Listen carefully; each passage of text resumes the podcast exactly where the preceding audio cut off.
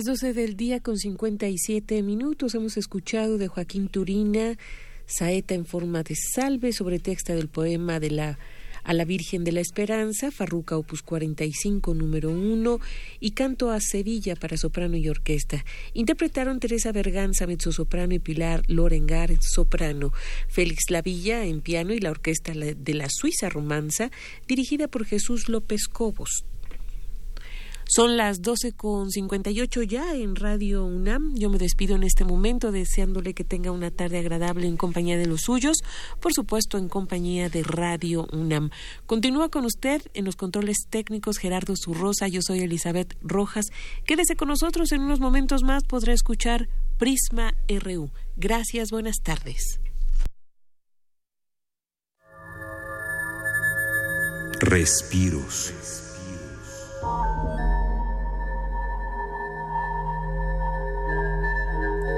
El resonador espectral armónico es un descriptor sonoro de señales meteorológicas. Diseñado para dialogar con la atmósfera, este instrumento traduce inflexiones del sol, las nubes y el viento en intervalos armónicos. Esto fue grabado en el Museo de Historia Natural de la Ciudad de México en 2001.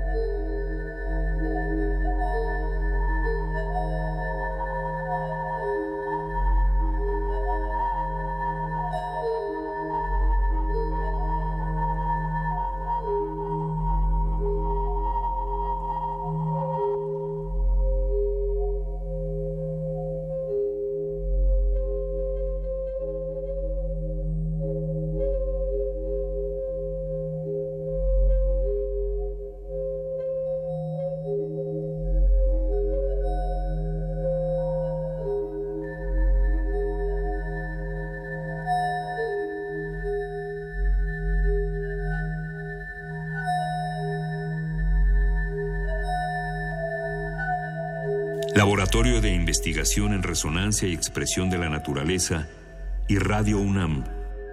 Experiencia Sonora.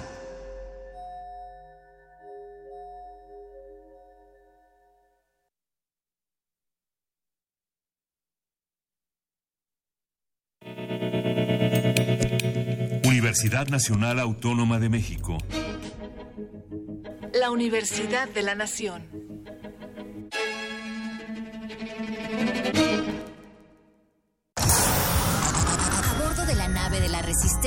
Existe una habitación que nunca se abre. Excepto la última hora del último día de la semana. Ahí vamos a reírnos del mundo, a demoler los muros con canciones, a bailar en la posición que queramos. Todos eligen la música, todos la disfrutan, todos la bailan. El Buscapiés, tú eres el alma de esta fiesta. Viernes, 22 horas. Por el 96.1 de FM, Radio UNAM.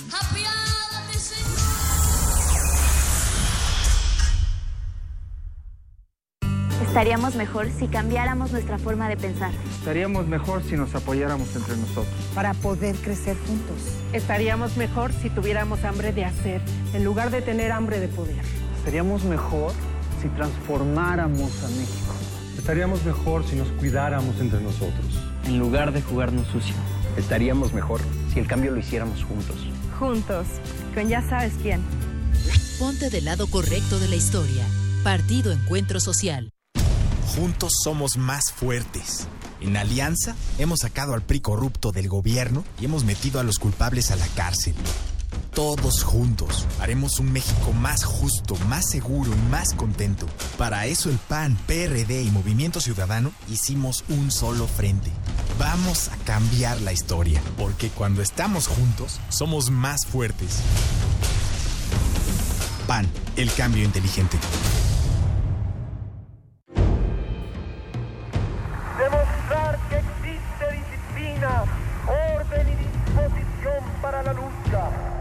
A 50 años del movimiento estudiantil de 1968.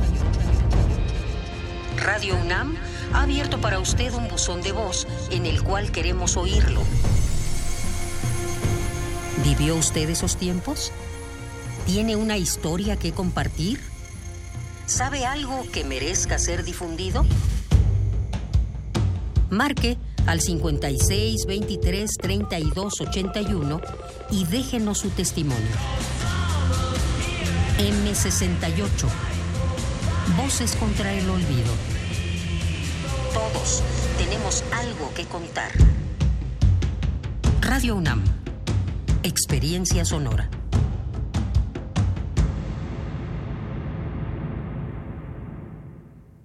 Recibimos y contamos los votos somos nosotros, tus vecinos. No nos eligen ni el gobierno ni los partidos políticos. Nos eligen a través de dos sorteos, por mes de nacimiento y por apellido. Nosotros, entrenados por el INE, capacitamos a los funcionarios de casilla para recibir, registrar y contar tu voto. Así, tenemos la confianza de que en cada casilla se respete nuestra decisión. Juntos, hacemos lo que nos toca para garantizar unas elecciones libres. INE. Como presidente de casilla, yo recibo la documentación electoral. Entre todos instalamos la casilla y al cierre contamos los votos. Que se registran en actas que firmamos los ciudadanos, quienes somos la autoridad el día de las elecciones. Las boletas electorales tienen las más altas medidas de seguridad. El líquido indeleble evita que alguien vote dos veces. Como ves, en cada casilla somos tus vecinos, gente de tu comunidad, quienes garantizamos que todo se haga bien. Voto libre. Voto libre. INE.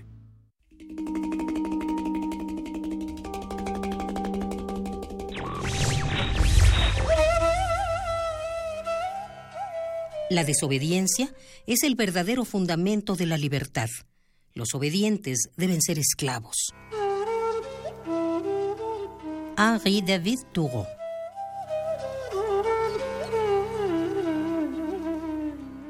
Radio UNAM. Radio UNAM es un medio que promueve el diálogo, la diversidad y la libertad de expresión en un marco crítico y respetuoso. Los comentarios expresados a lo largo de su programación reflejan la opinión de quien los emite, mas no de la radiodifusora.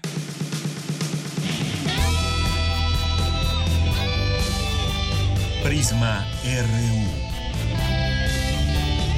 Relatamos al mundo.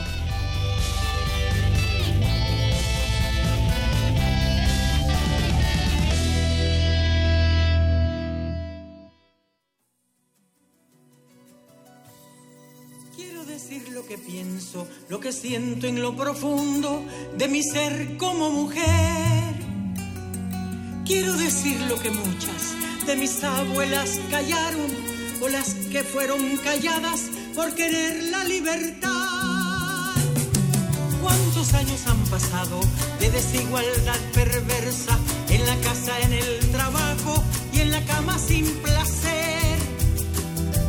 De nada sirven las leyes, los decretos, la justicia, si no vencemos prejuicios en contra de la mujer. La respuesta es el respeto, la respuesta es la igualdad. Que respeten nuestro cuerpo, que respeten nuestra voz, que respeten mi que no me levanten la Muy buenas tardes, gracias por acompañarnos hoy aquí en Prisma RU. Pues mucha razón tiene esta canción que estamos escuchando, se llama Mis Derechos de Mujer, es Norma Elena Gadea, ella es nicaragüense, una cantante que canta música de protesta y vernácula popular y reconocida por su gran voz. Eso, con eso arrancamos el día de hoy para seguir en esta reflexión por el Día Internacional de la Mujer. Hoy, como sabemos, en muchas eh, partes del mundo hay una huelga feminista que se está llevando a cabo. Hubo una convocatoria para el día de hoy, 8 de marzo, y nos hace coincidir desde cualquier trinchera, estemos participando o no en el paro, nos hace coincidir que en que la igualdad entre hombres y mujeres no es real y hay que trabajar para eliminar los obstáculos que la impiden en la casa, en la calle, en el trabajo. Hoy, al margen de la decisión de apoyar o no una huelga general, los paros de dos horas que se han hecho también en muchos lugares, acudir a manifestaciones o hacer lo que cada una decida, emerge un antes y un después en el camino hacia la igualdad real entre hombres y mujeres. Y hay que recordar lo que muchos, muchos grupos feministas se han unido en este día para ir empujando y hacer eh, visibles muchos temas que todavía nos compete seguir discutiendo hoy 8 de marzo, pero no solamente este día, sino que sea una forma también de seguir llevando a cabo esta lucha, seguir haciendo el debate y que se ha extendido además por toda la sociedad. Antes teníamos otro tipo de debates o quizás ni siquiera existían, pero hoy es un buen, un buen día, un buen momento para hablar de todos estos temas que nos competen. Hoy vamos a tener un programa especial porque lo vamos a dedicar justamente a hablar de estos problemas que aún prevalecen en la sociedad y que tienen que ver con la equidad de género, que tienen que ver con el feminicidio y muchas cosas. Vamos a platicar hoy con la maestra Leticia Cano, que es directora de la Escuela Nacional de Trabajo Social, por este día y además ella ha participado en una mesa redonda hace unos días en donde se discutieron estrategias en América Latina para eh, tratar de revertir muchos de los problemas que aquejan a las mujeres. También vamos a estar platicando más adelante nuestra segunda hora, dedicaremos gran parte de esta segunda hora a platicar con varias, eh, varias mujeres, como la maestra Hilda Rodríguez, que es investigadora del Centro de Estudios de Género de la UNAM. También eh, platicaremos con Fernanda Salazar, que es maestra en Derecho Constitucional y Derechos Humanos y politóloga por la UNAM, con Regina Tamés, directora de Grupo de Información y Reproducción Elegida Gire, y Ana Pecova, directora de X Justicia para las Mujeres. Vamos a hablar de esta huelga, vamos a hablar de varios temas de las mujeres. Esto es parte de lo que tendremos el día de hoy aquí en Prisma RU y por lo pronto nos vamos directamente a la información de hoy. Hemos visto pasar siglos, mancilladas desde niñas, abusadas, calumniadas, señaladas ante Dios. Prisma RU. Relatamos al mundo.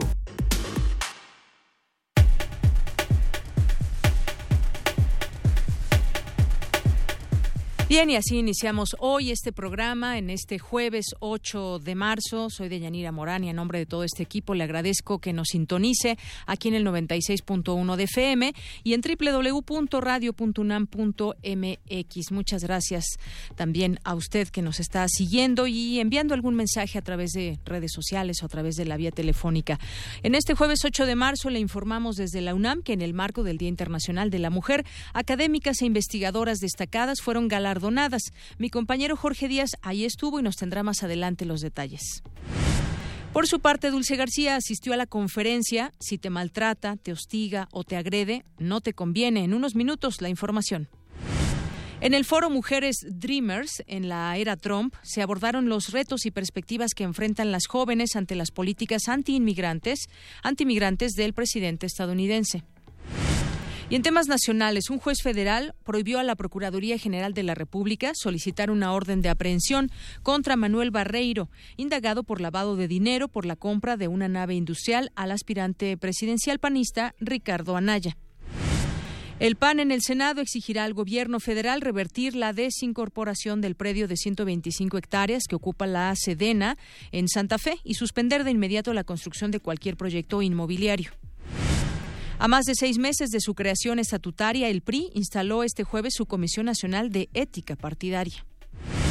En febrero, la inflación se ubicó en 0.38% con respecto al mes anterior, mientras que a tasa anual registró una variación de 5.34%, la más baja desde febrero de 2017.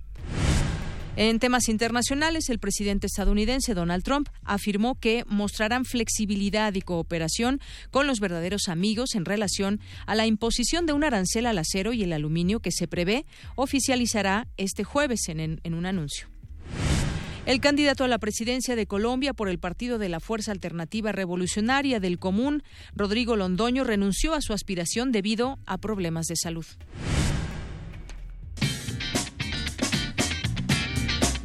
Hoy en la UNAM, ¿qué hacer y a dónde ir?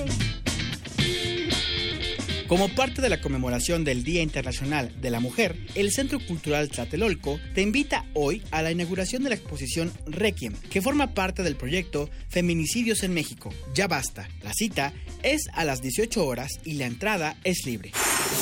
El Seminario de Investigación sobre Sociedad del Conocimiento y Diversidad Cultural realizará hoy, en punto de las 16 horas, la conferencia magistral La Justicia y sus Prácticas Culturales, impartida por el doctor Raúl Alcalá. Asiste a la sala Luis Villoro del Instituto de Investigaciones Filosóficas en Ciudad Universitaria. No te puedes perder la charla El género y sus perspectivas, a cargo de la poeta y narradora Odette Alonso, quien analiza la equidad de género en nuestros días. Asiste hoy a la librería Jaime García Terrés en punto de las 17.30 horas. Para los amantes del diseño industrial, les recomendamos la exposición Diseño en México 1999-2015, que se presentará en el Museo Universitario del Chopo bajo la curaduría de Cecilia León de la Barra, abierto al público de miércoles a domingo de 11 a 19 horas.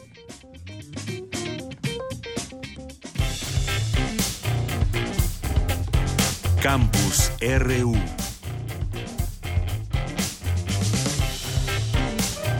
La una de la tarde con 13 minutos y nos vamos a nuestro campus universitario que hoy hubo varias actividades.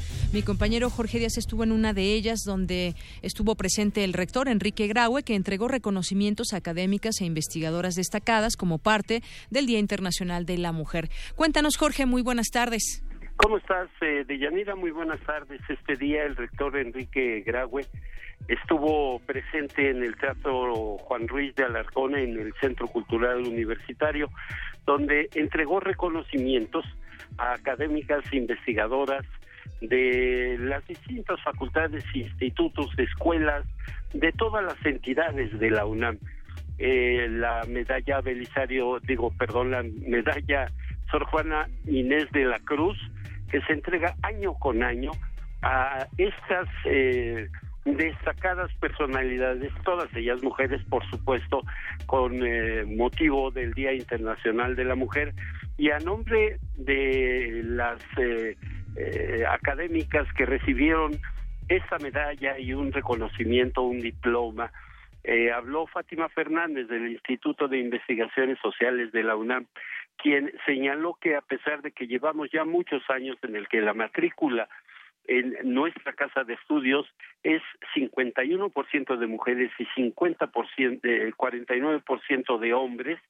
Eh, todavía falta en el aspecto de investigadores y señaló que el porcentaje es bueno, el 36% de investigadoras universitarias, sin embargo, hay más por hacer porque ciencia y sabiduría van de la mano. Escuchemos parte de lo que dijo la académica Fátima Fernández.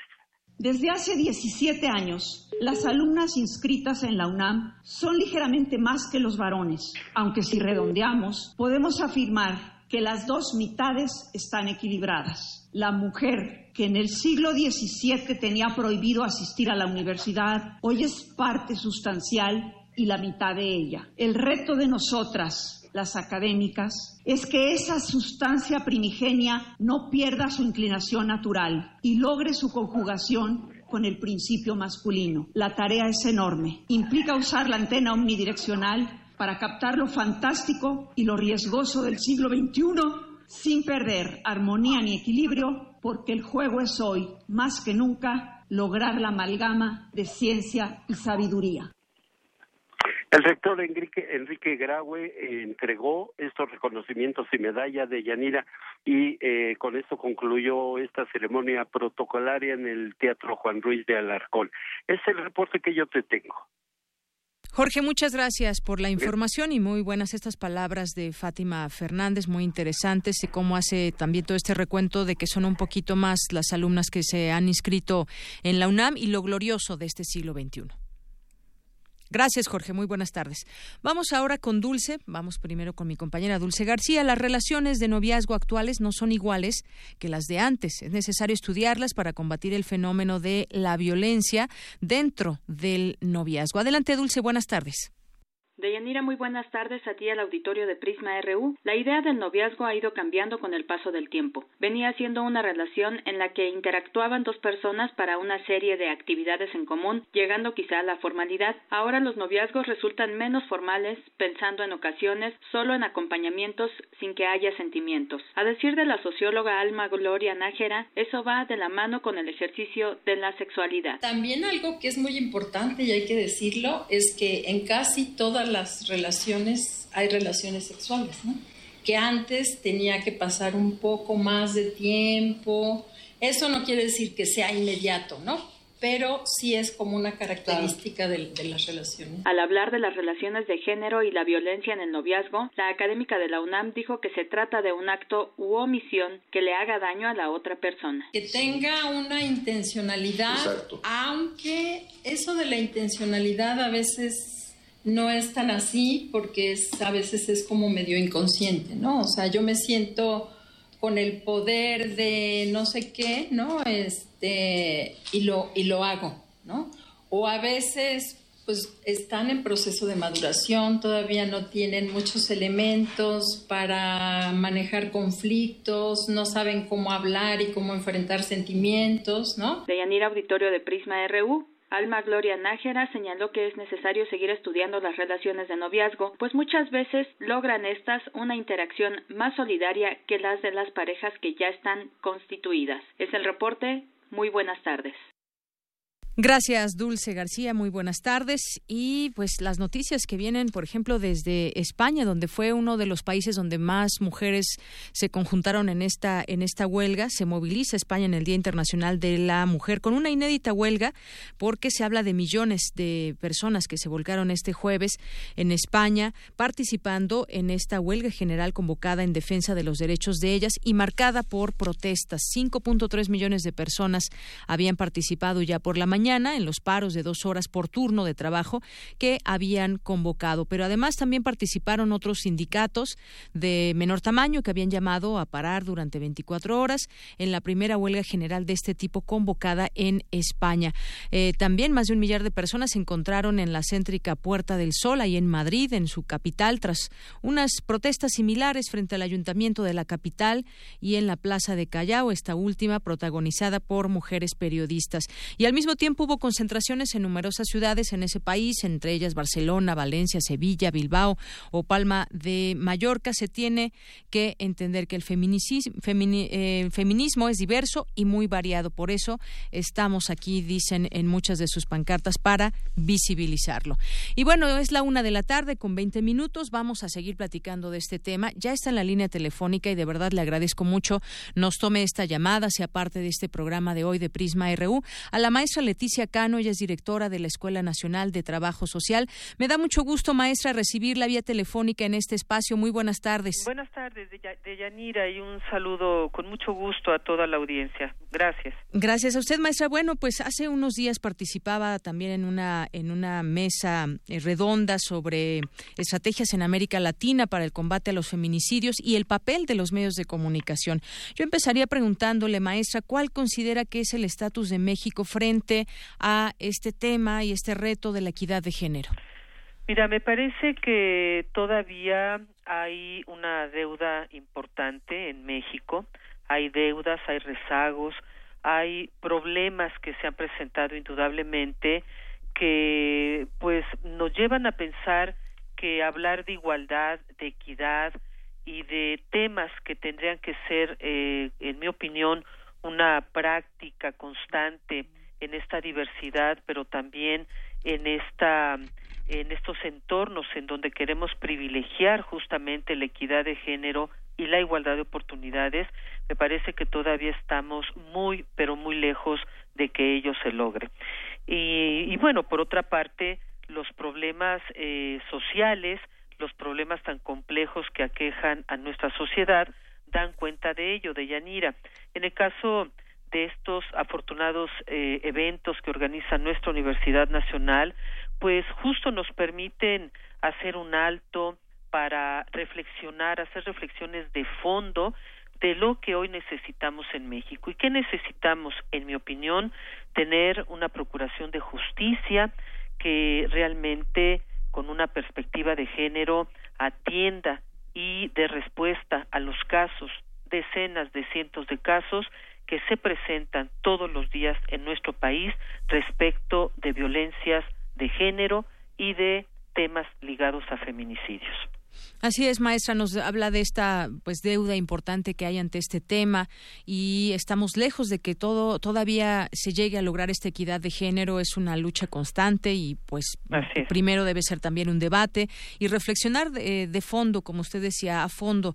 El tema que pone como ejemplo la Procuración de Justicia con perspectiva de género es también uno que pues podría ayudar en mucho, pero cómo llegar a ello, ¿Cuál, eh, cuáles son las estrategias que debemos seguir como sociedad para acabar con estas prácticas, desde prácticas machistas, acabar con el feminicidio, cómo promover la equidad de género en nuestro día a día, desde las instituciones, cómo hacerle. Claro, mira, eh, indudablemente cuando hablamos de perspectiva de género, estamos hablando de un concepto tan amplio de Yanira que esto es tan incluyente inclusive este concepto que hablamos de las diversidades, de las identidades, de lo femenino, de lo masculino.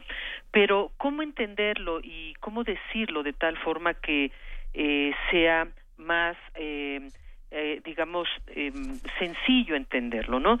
Tenemos que revisar cómo históricamente en México, en América Latina y en el mundo, me atrevo a decir, hemos vivido bajo esquemas y prototipos o estereotipos que han marcado históricamente cómo debe de ser una mujer en una sociedad y cómo debe de ser un hombre en una sociedad.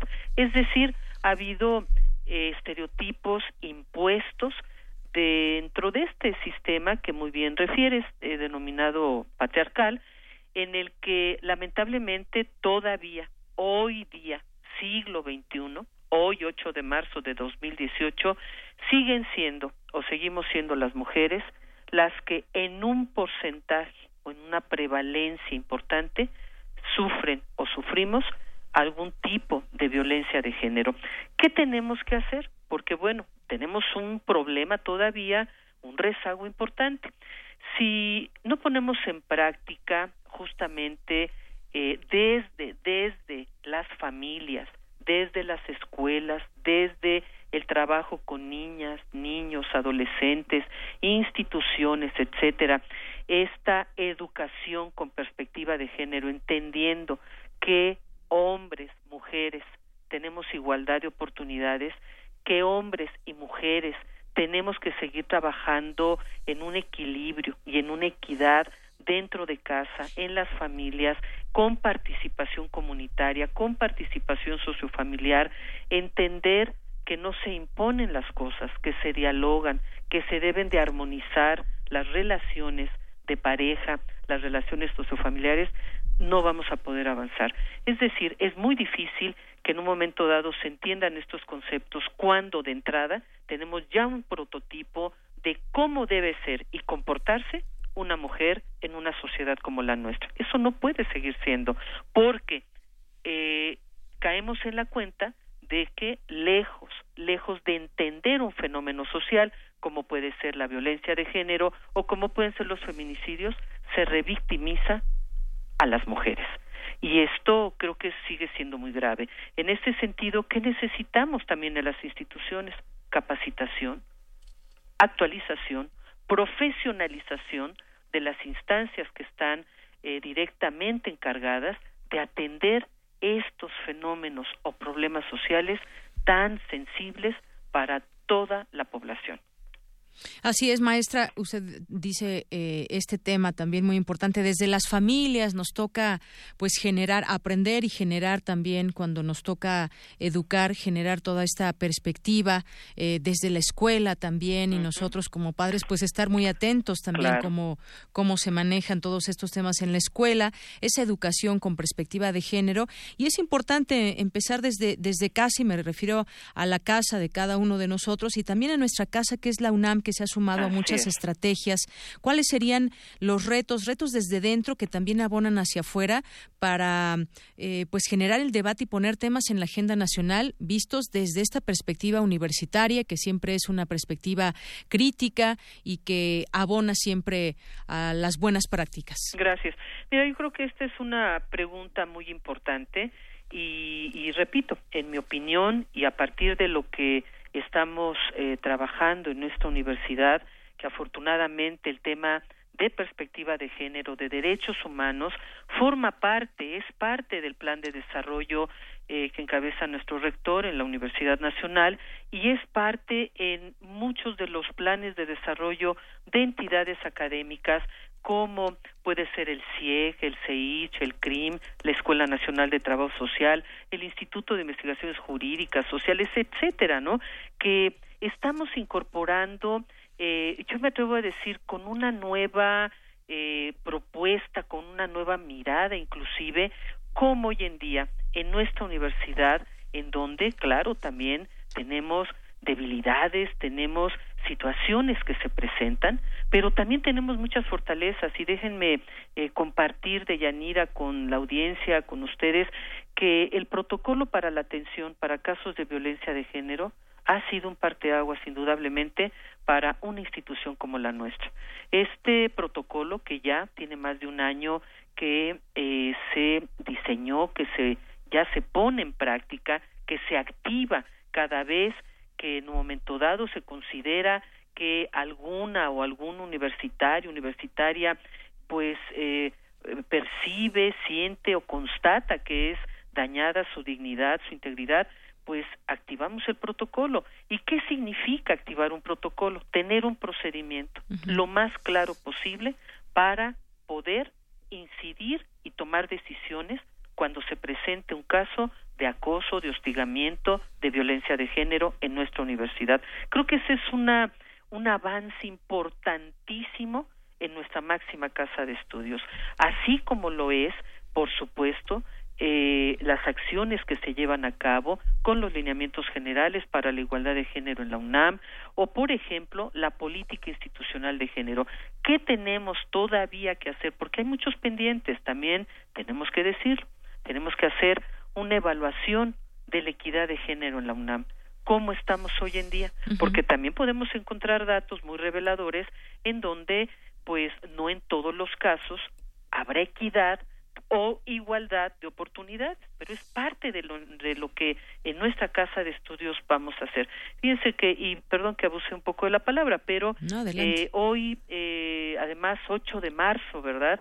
Eh, día en el que pues tenemos que seguir reflexionando sobre nuestro papel como mujeres y sobre estas acciones que abonen, que contribuyan a la transformación de muchos estereotipos que se nos han impuesto también, pero hoy justamente en este en esta ceremonia tan preciosa que es eh, la entrega del reconocimiento Sor Juana académicas de nuestra universidad eh, se comentaba que nuestra UNAM actualmente casi casi el 50% de su población escolar son mujeres, son un poquito más de mujeres que de hombres.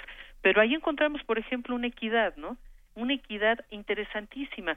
Ahora tenemos que explorar con mayor profundidad cómo estamos por áreas del conocimiento, cómo estamos en estas eh, responsabilidades que tenemos las mujeres en nuestra universidad, cómo está compuesta esta población de científicas, científicos, de investigadoras, investigadores dentro de la UNAM. Yo creo que vamos por un muy buen camino y repito, hay que ser autocríticos, tenemos todavía muchas cosas por hacer, pero hemos avanzado con varias herramientas de Yanira que ayudan indudablemente a mejorar en los temas de género en la UNAM.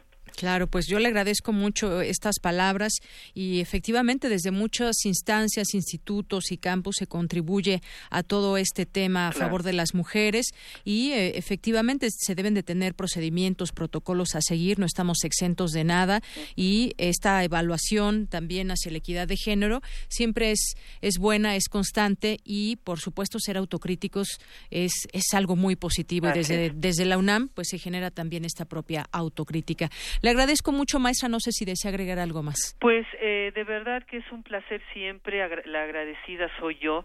Siempre es un placer estar en este programa tan bello de Yanira. Un saludo a toda la audiencia y de verdad mi mayor reconocimiento a todas las mujeres por la labor que todos los días realizamos en favor de la justicia, en favor de la equidad y de la igualdad de oportunidades para todas y todos. Muy buenas tardes. Gracias, maestra. Buenas tardes. Hasta luego. Hasta luego. La maestra Leticia Cano, directora de la Escuela Nacional de Trabajo Social. Porque tu opinión es importante, síguenos en nuestras redes sociales, en Facebook como Prisma RU y en Twitter como arroba PrismaRU. Queremos escuchar tu voz. Nuestro teléfono en cabina es 55 36 43 39. Prisma RU. Relatamos al mundo.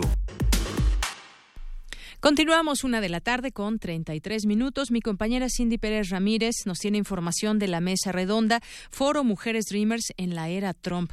¿Qué tal, Cindy? Muy buenas tardes. muy buenas tardes a ti y al auditorio de Prisma RU. Eh, se les llama dreamers o soñadores a los migrantes indocumentados que ingresaron antes de los 16 años de edad a los Estados Unidos. Según cifras oficiales, los mexicanos representan casi el 80% de todos los dreamers, cerca de unos 584 mil. De estos, el 52% son mujeres. En el marco del Día Internacional de la Mujer se llevó a cabo la conferencia, como bien lo dijiste, Mujeres Dreamers en la era Trump, desafíos y perspectivas en donde Evelyn Vera, directora del Instituto de Mexicanos en el Exterior, señaló que actualmente los DRIMES contribuyen con dos mil millones de dólares en impuestos locales y estatales. Vamos a escucharla. Y dos mil millones a seguridad social. Estamos hablando de que tienen más de 5.4 mil millones de dólares eh, de lo que ellos contribuyen a la sociedad en Estados Unidos. Y la finalización del programa ese es un dato que acaba de sacar el Congreso de Estados Unidos. Podría costarle 460 mil millones de dólares a la economía de Estados Unidos en los siguientes 10 años. Desde hace 17 años, la acción diferida para los llegados en la infancia, o DACA como se le conoce, busca eliminar la posibilidad de que los migrantes indocumentados sean deportados. Sin embargo, no es un camino a la ciudadanía. Ante este panorama, la activista integrante también de otros Dreamers en Acción AC, Rosy Antunes, dijo que México no está preparado para recibir a los deportados y que esta es la forma más violenta de regresar. Creo que la gran mayoría sabemos que los Dreamers están, tienen ese referente muy fuerte de la educación. Se les reconoce porque ellos son los destacados, son los que están trabajando, son los que son profesionales, doctores, pero no necesariamente todas las personas en Estados Unidos cumplen esa norma. Entonces, esas personas deportadas realmente nosotros no hemos encontrado una gran población de Dreamers, o sea, jóvenes que hayan estado con DACA y que ah, hayan sido deportados o estén de manera en retorno a, a México, realmente creo que ahí hay mucho que todavía ver muchos de estos jóvenes que no cupieron dentro del programa DACA, que eran expandilleros, o, o, puede que simplemente no, no tuvieron ese alcance a la educación por muchas otras razones sociales, económicas y sobre todo identitarias, y regresar a espacios que no necesariamente conocías. Varias de las personas que, que son deportadas o retornan van a los lugares de orígenes de sus padres y donde nunca tuvieron o no tienen referente alguno de ello. Deyanira acaba de recordar que apenas ayer el presidente Donald Trump, el programa DACA, es más, eh, que quiere ayudarlos bajo la condición de que los demócratas aprueben el muro fronterizo. Esta es la información que tengo de Yanira. Muchas gracias, Cindy. Muy buenas tardes. Y bueno, buenas tardes. gracias, Cindy, eh, esta información que nos trae. Y también, pues, estamos hablando de temas ligados a las mujeres, en este caso también de los Dreamers que nos contaba Cindy. Yo les invito a que se den una vuelta por la página de UNAM Global, que es unamglobal.unam.mx, y hoy destacan, destacan la carrera de varias mujeres universitarias. Entre ellas está, entre ellas está Herminia Pasantes, por ejemplo, que aquí hemos tenido oportunidad de entrevistarla. Ella es investigadora emérita del Instituto de Fisiología Celular de la UNAM y recuerda que cuando fue alumna, una mujer eh, en ese tiempo muy joven, pues no se estilaba que las mujeres fueran a la universidad, no era tan común. Y bueno, pues ahí pueden escucharlo de su propia voz en estos videos que hoy nos invitan a consultar nuestros amigos de UNAM Global. También está, por supuesto, Julieta Fierro. La ciencia brinda libertad a las mujeres, es lo que ella dice. La escuela se convirtió en mi salvación y me aferré al conocimiento para escapar de casa, es lo que, lo que dice Julieta Fierro en esta entrevista también que le invitamos a escuchar. Las trabajadoras del hogar eh, sector invisible de la sociedad. También hoy generan información al respecto del tema. También de Silvia Torres, la mexicana que alcanzó las nebulosas. Y el techo de cristal impide a mujeres científicas progresar. ¿Qué es eso del techo de cristal que ahora pues escuchamos en algunos, en algunos momentos? Este concepto pues es la, limitación que se hace de manera velada, de manera discreta, como no queriéndose dar cuenta, para eh, no permitir el ascenso laboral de las mujeres al interior de, sus trabajos, por ejemplo. Se trata de un techo que limita muchas veces sus carreras eh, profesionales y bueno, ese es el concepto que también se utiliza, techo de cristal, que impide a mujeres eh, científicas progresar. Mamá y profesionista, el perfecto equilibrio también otro de los temas que hoy destacan en UNAM Global. Eh, la ciencia ha sido una agradable sorpresa, también dice otra de las científicas de la UNAM. Así que visiten esta página Ahí podrán escuchar los testimonios de las propias mujeres que hablan al respecto en unamglobal.unam.mx. Porque tu opinión es importante, síguenos en nuestras redes sociales, en Facebook como Prisma RU y en Twitter como arroba PrismaRU. Prisma RU. Relatamos al mundo. Bien, continuamos aquí en Prisma RU y como todos los días les estaremos transmitiendo información del proceso electoral, eh, una cápsula que normalmente pasamos aquí a las dos de la tarde. Hoy la adelantamos y que es un partido político. En este trabajo especial para Prisma RU se lo explicamos.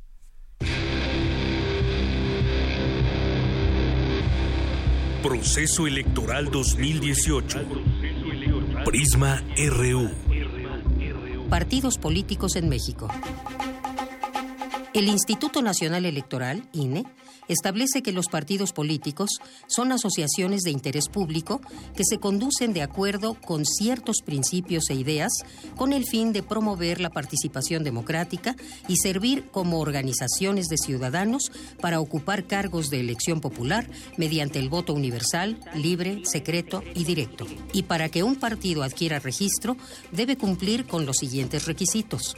Tener su declaración de principios, programa de acción y estatutos contar con 3.000 afiliados en 20 entidades federativas o 300 afiliados en 200 distritos electorales. El número de sus afiliados no puede ser menor al 0.26% del padrón electoral de la elección federal anterior. Notificar al INE en el mes de enero siguiente al mes de la elección presidencial su propósito de organizarse como partido político. Cada mes informar al instituto sobre el origen y destino de sus recursos, celebrar una Asamblea Nacional Constitutiva para aprobar sus documentos básicos y elaborar su padrón de afiliados. En el mes de enero anterior a la siguiente elección, presentar ante el INE su solicitud de registro, acompañada de sus documentos básicos, listas de afiliados y actas de sus asambleas celebradas. El Consejo General del INE integrará una comisión de tres consejeros para examinar los documentos y el procedimiento de constitución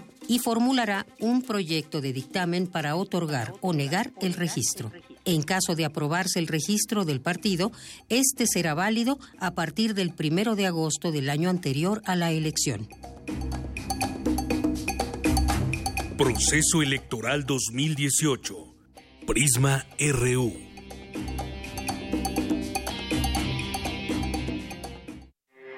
Porque tu opinión es importante, síguenos en nuestras redes sociales, en Facebook como Prisma RU y en Twitter como arroba PrismaRU. Queremos escuchar tu voz. Nuestro teléfono en cabina es 55 36 43 39. Prisma RU. Relatamos al mundo.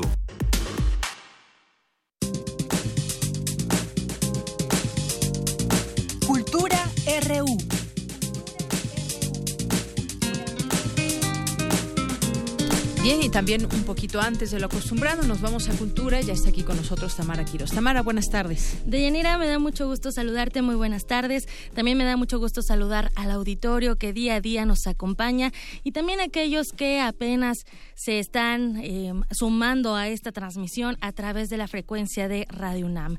Esta tarde, 8 de marzo, un día donde conmemoramos la lucha, también la sororidad y no podemos dejar de hablar del papel de las mujeres en todos los aspectos, sobre todo de Yanira en el arte. Hoy nos enfocaremos al cine, el cual como otros medios ha evolucionado su lenguaje al mismo tiempo y ritmo que lo ha hecho la sociedad. Cada vez hay más mujeres cineastas, directoras, también productoras y la sociedad afortunadamente responde y el cine refleja y plantea el mundo y sus conflictos en los que la mujer es cada vez más visible. De este lado de la UNAM habrá un ciclo de cine y para platicarnos más, esta tarde nos acompaña en la línea el doctor Carlos Martínez Azad. Él es sociólogo, historiador, también es investigador, escritor y coordinador del Seminario Universitario de Culturas de Medio Oriente del Instituto de Investigaciones Sociales de la UNAM. Doctor Martínez Azad, bienvenido a este espacio.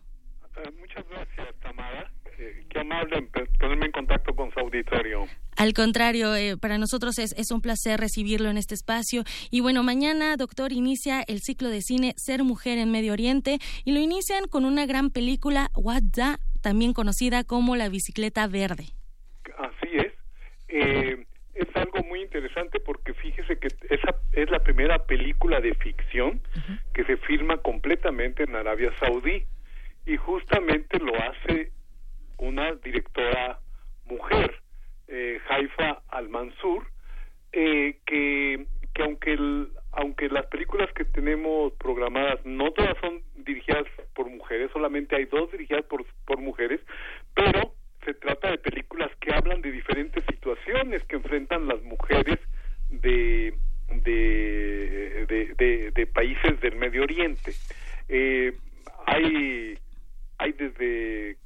con las niñas, eh, las, las mujeres eh, ya en edad eh, casadera, digamos, el, el, noviazgo, cómo se realiza un noviazgo, realmente con películas que, que se, se conocen poco en México, pero que hablan con mucha claridad de esa diversidad que se vive en ese mundo y que pues nos permite por una parte acabar los eh, con los prejuicios de que pensamos que todo es igual en esos países y que pensamos que las mujeres pueden ser muy diferentes y, y, pues eh, pues no resulta que hay muchas coincidencias aunque muchas veces si estas películas a veces se, se trata de de, de dar eh, situaciones muy muy extremosas como el caso de Secreto de Soraya, que es una estupenda película sobre la lapidación de una mujer infiel, o más que infiel, acusada de infidelidad, porque el, problema es que, que, que luego en, en, en, esa sociedad también, sobre todo en las partes más tradicionales, pues abusan mucho de, de, de esa idea de mantener todo de acuerdo con la tradición eh, islámica, que que pues no es verdad que todo un país viva viva de esa manera tan aferrada a su a esa tradición y que aún dentro de, de cada país hay también situaciones muy diferenciadas, ¿no? Pero tenemos también el, el, el caso de, de la otra mujer, Shirin Nesha, que es la que dirige Cuando las mujeres no lloran, que es una película de con una visión muy actual de las mujeres, en este caso en Irán, y, y pues eh, eh, se trata más bien de, de, mujeres que están hablando de lo que es la situación que, que viven eh, en, en, en un país como ese, en un momento de, de transición política importante, como es la caída del Shah y la llegada de, de los ayatollah, como se le ha llamado a ese proceso, eh, donde los, eh, los eh, islamistas eh, shiis eh, han, han hecho una república islámica. y, y pues es, es, es, esto es muy interesante porque además eh, es muy conocida por sus instalaciones artísticas en todo el mundo. Ella es una artista plástica, además muy connotada. Y, eh, y pues eh, y pues la, una, una de las eh, de las riquezas también de este ciclo es que cada película va a ser comentada por una por una mujer eh, universitarias eh, todas que, que han estado vinculadas eh, a, a, la temática de las mujeres y, y del feminismo.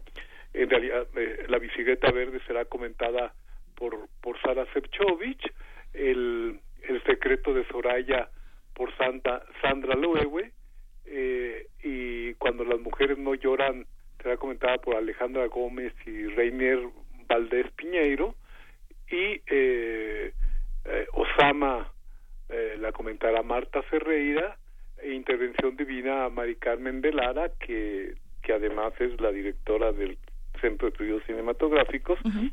eh, una institución con la que con la que el seminario ha contado para este ciclo asimismo con el apoyo de la Filmoteca de la UNAM que con con toda su, su su riqueza y disposición siempre a colaborar en diferentes proyectos nos permite hacer eh, llegar esto a las salas de cine. Uh -huh. Esto se iniciará en la sala Julio Bracho, después estará en la sala Revueltas. Eh, y, y, y, pues la entrada es gratuita, así es que mire, hay todas las posibilidades para que venga para que venga mucha gente interesada en, en ver un cine diferente. Claro, y además, bueno, e, esta película que mencionaba Osama es la primera que se rodó totalmente en Afganistán, ¿verdad?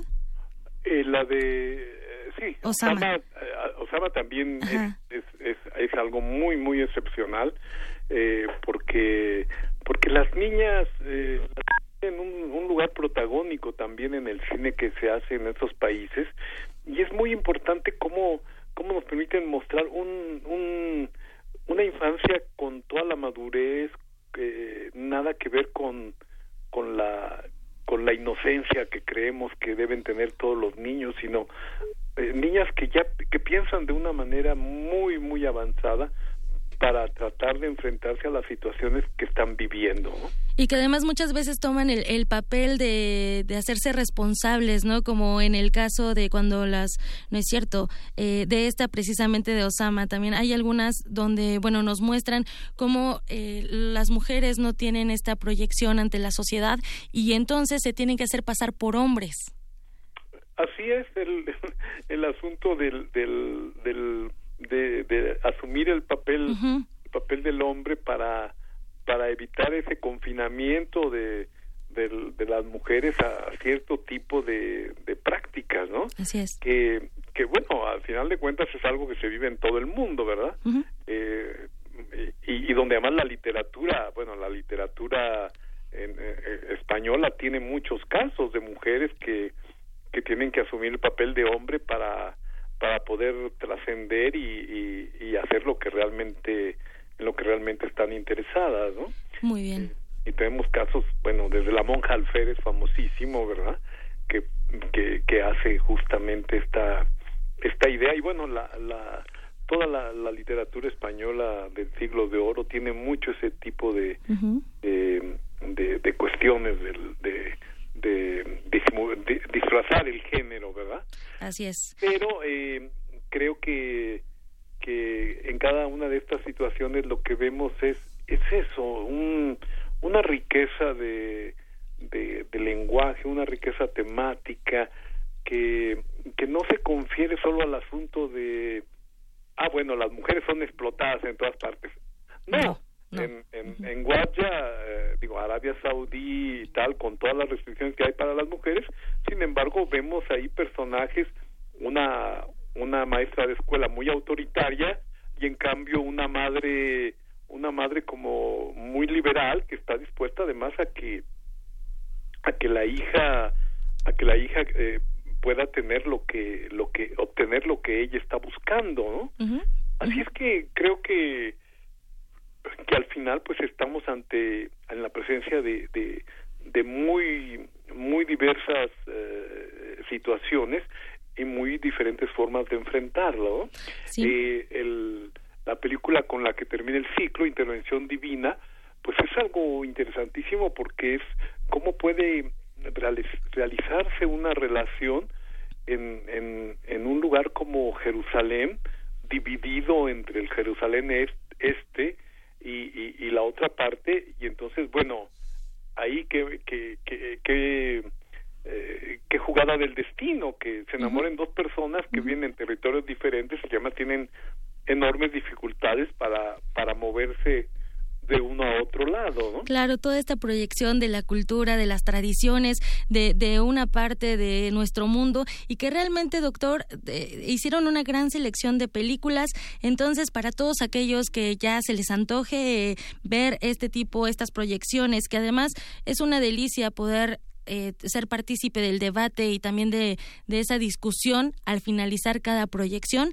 Y entonces tenemos una cita a partir de mañana, viernes 9 de marzo. La primera proyección es eh, en la sala Julio Bracho a las 6 de la tarde. Vamos a compartir esta cartelera para que la gente vaya, para que la gente acuda, para que la gente discuta y también se visibilice esta, esta parte que usted, que usted ya nos hizo muy bien el, el comentario y el resumen. Le agradezco mucho que haya participado participado con nosotros, doctor Carlos Martínez Azar.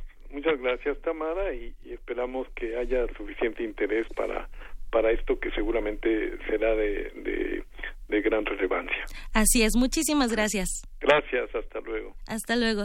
De Yanira Auditorio, él fue el doctor Carlos Martínez Azad. Él es coordinador del Seminario Universitario de Culturas de Medio Oriente. Y bueno, no se pierdan este ciclo de cine, Ser Mujer en Medio Oriente. Les deseo una excelente tarde.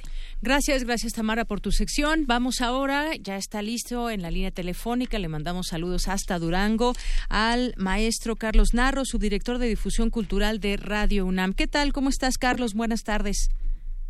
Pues aquí desde Durango, muy contento de escuchar a mi amigo Carlos Martínez Azad hablando como siempre con inteligencia, prudencia y profundidad de este ciclo, que, que desgracia me lo voy a perder, pero en fin, este... ¿De qué nos vas a platicar es muy tú estar produciendo cine. Claro que sí. Pues cuéntanos, Carlos. Ahora tu programa es de cine. Ahora, ahora el programa va a ser de cine. no, solamente con, con, tu sección, de pronto hablamos de cine o de otras, de otras artes, pero hoy te queremos escuchar un poco más temprano que de costumbre. Sí, hombre, me sorprendieron, pero bueno, pues este, ¿De qué vamos a hablar hoy, de ¿De qué vamos a hablar? Pues no sé si quieres comentar de los eh, premios que se llevó Mejor Director, Mejor Película, entre otros dos premios Guillermo del Toro. sí, por supuesto, ya lo comentamos.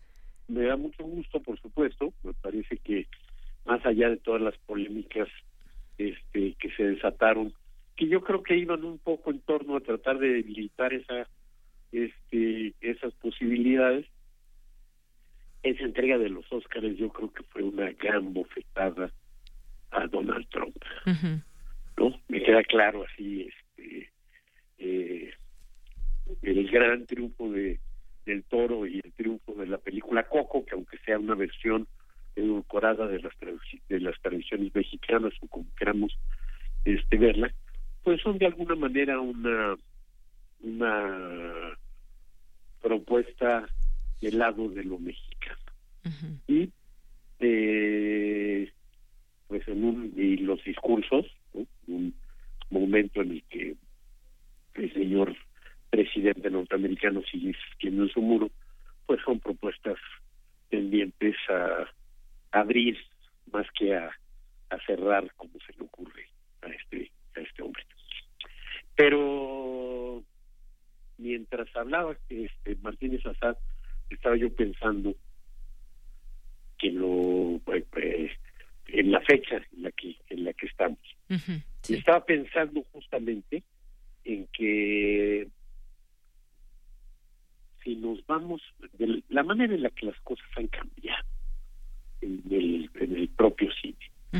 Estoy pensando que si hace 30 años, un Día de la Mujer, estuviéramos pensando en las directoras cinematográficas, pues estuviéramos pensando en muy poquitas, en, una industria en la que básicamente se les había negado el, el acceso. Estaremos pensando, por ejemplo, en el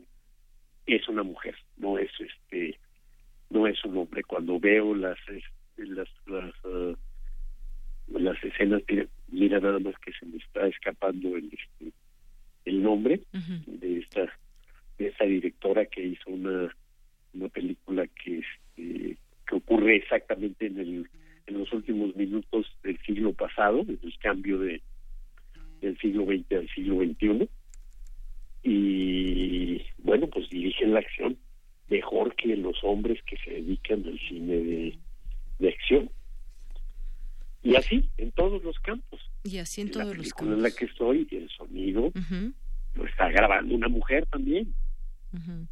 Y una mujer que tiene un prestigio tremendo también en el este, en el medio cinematográfico mexicano. Claro, Carlos. Entonces, es un día en el que yo creo que debemos este, celebrar que las mujeres tienen una posición cada vez mejor en, en términos de que demuestran su talento en todas las actividades en las que podemos este, sí.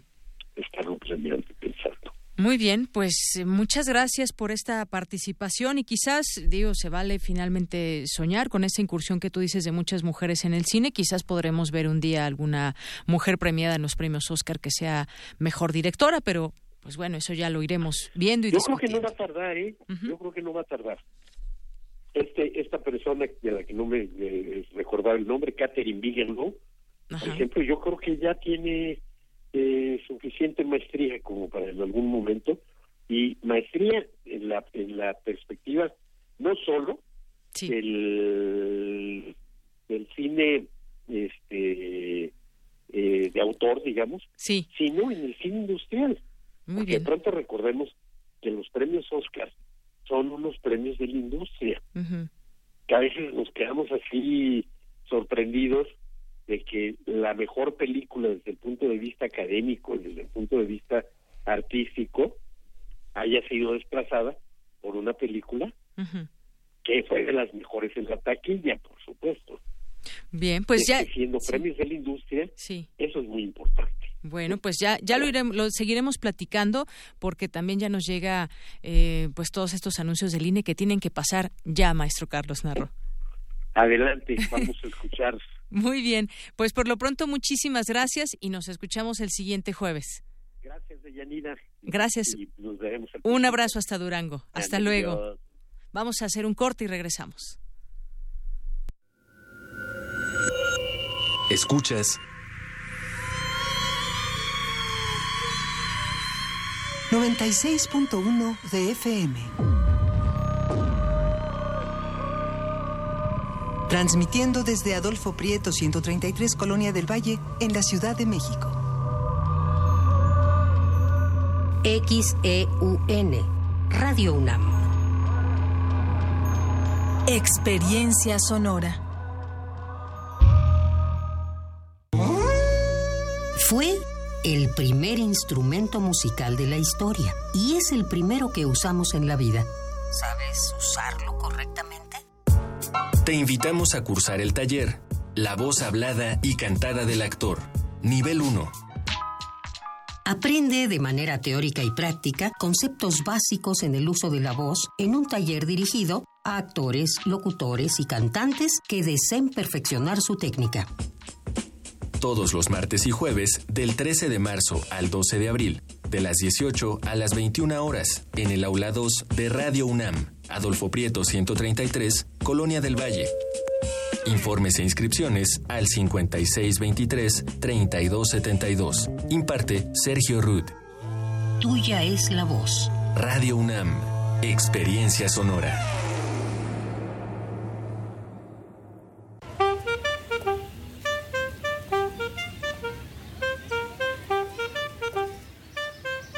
Seguramente ya conoces la canción.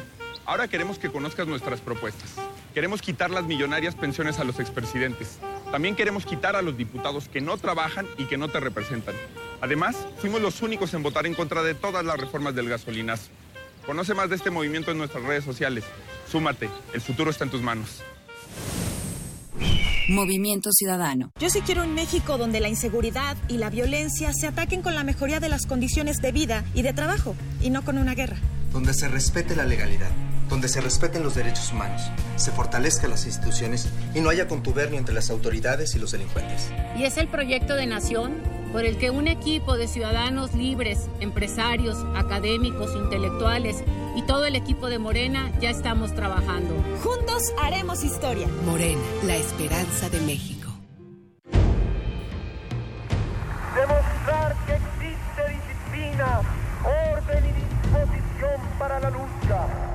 A 50 años del movimiento estudiantil de 1968. Radio UNAM ha abierto para usted un buzón de voz en el cual queremos oírlo. ¿Vivió usted esos tiempos? ¿Tiene una historia que compartir? ¿Sabe algo que merezca ser difundido? Marque al 56 23 32 81 y déjenos su testimonio. M68. Voces contra el olvido.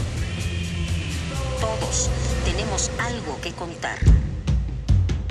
Radio UNAM. Experiencia sonora.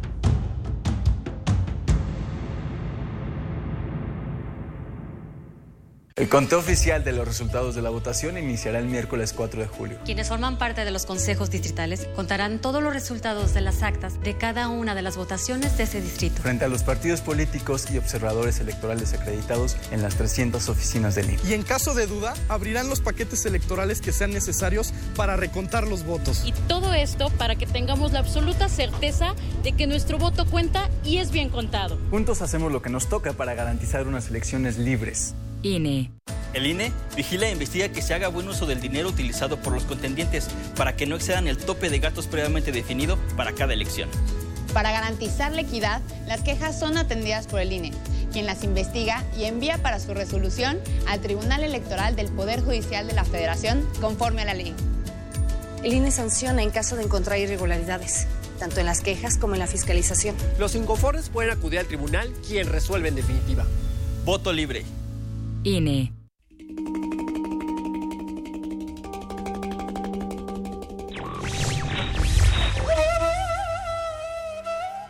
La libertad es, en la filosofía, la razón, en el arte, la inspiración, en la política, el derecho. Víctor Hugo.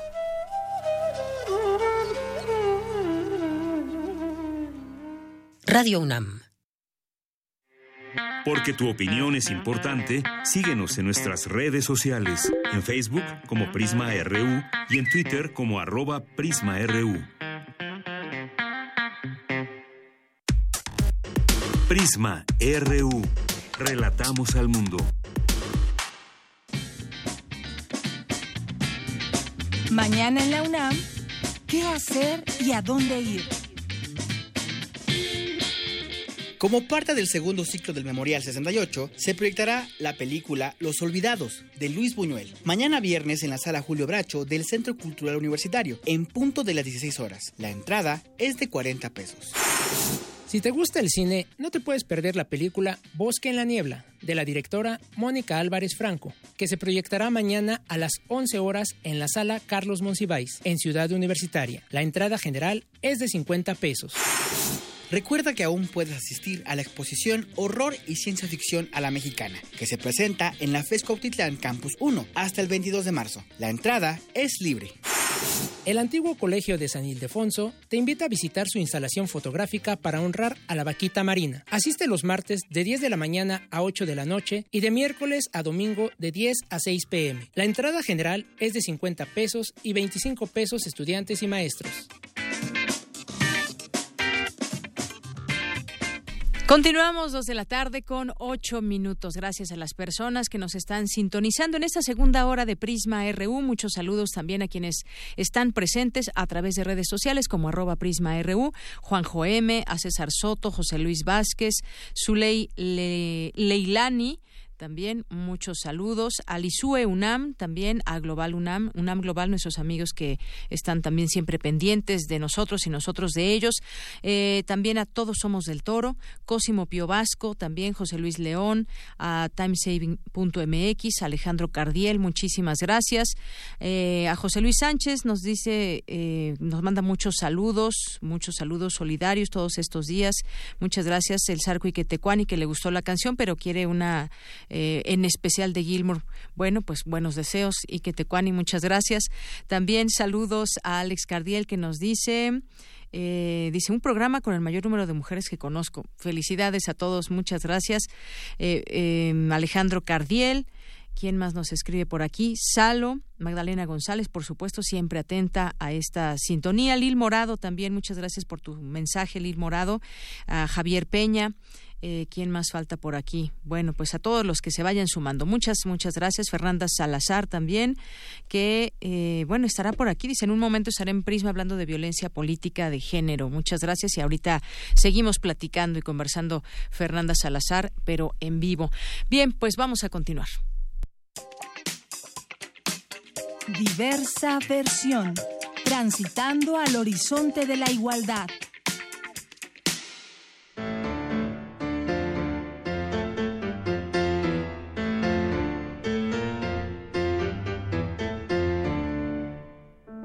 Bien, pues arrancamos este espacio, diversa versión. Ya está aquí con nosotros Ruth Salazar, que hoy nos va a hablar justamente de esta huelga que platicábamos al inicio de esta emisión.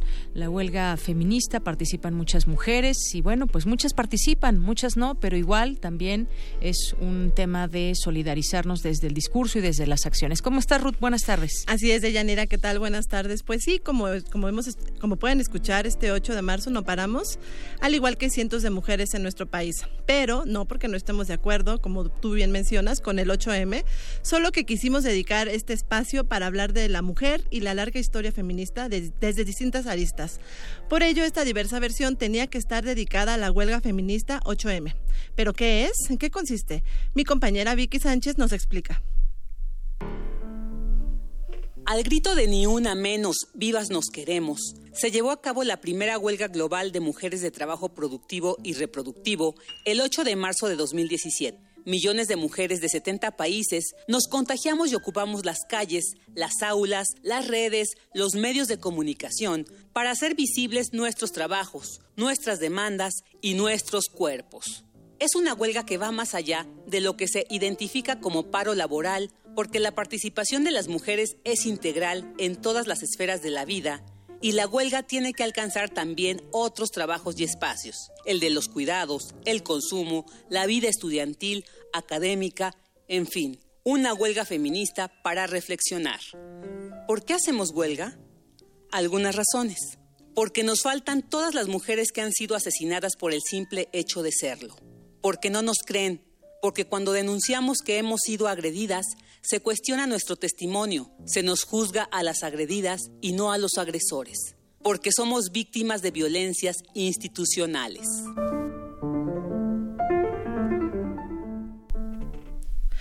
Muchas no paramos. ¿Por qué? Porque existen otras formas de contribuir con esta huelga feminista.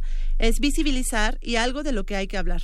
Es que no todas pueden parar y no todas son escuchadas. Entonces, escuchemos a la activista feminista de Chihuahua, Alex Fish es que es abiertamente abolicionista y trans exclusionista. Entonces, quienes están organizando para mí son feministas que están más enfocadas en invalidar la existencia de otras mujeres en lugar de luchar por la por mejorar la calidad de vida de las que ya estamos aquí y de las que vienen. Y otra de las razones es que la mayoría de las mujeres que suscribieron las acciones pertenecen a ONGs o ASEs y son feministas institucionalizadas que pueden hacer paro, ya sea porque su dependencia para la que trabajan les permite hacerlo o porque no se ven afectadas económicamente. Pues la mayoría de las mujeres que más necesitan acciones concretas y feminismo ni siquiera saben de qué trata el 8 de mayo. Alex se describe como lesbo feminista y obrera de clase baja y dice que esta huelga feminista no la representa. Exige desde su trinchera acciones que le ayuden a solventar, a solventar las desigualdades que diariamente enfrentan millones de mujeres.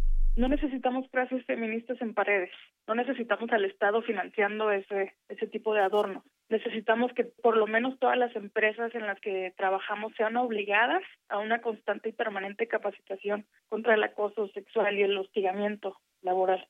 Necesitamos más guarderías, un mejor servicio de salud, entre otras cosas. O sea, vivimos en el país de las mamás luchonas, con triple jornada laboral.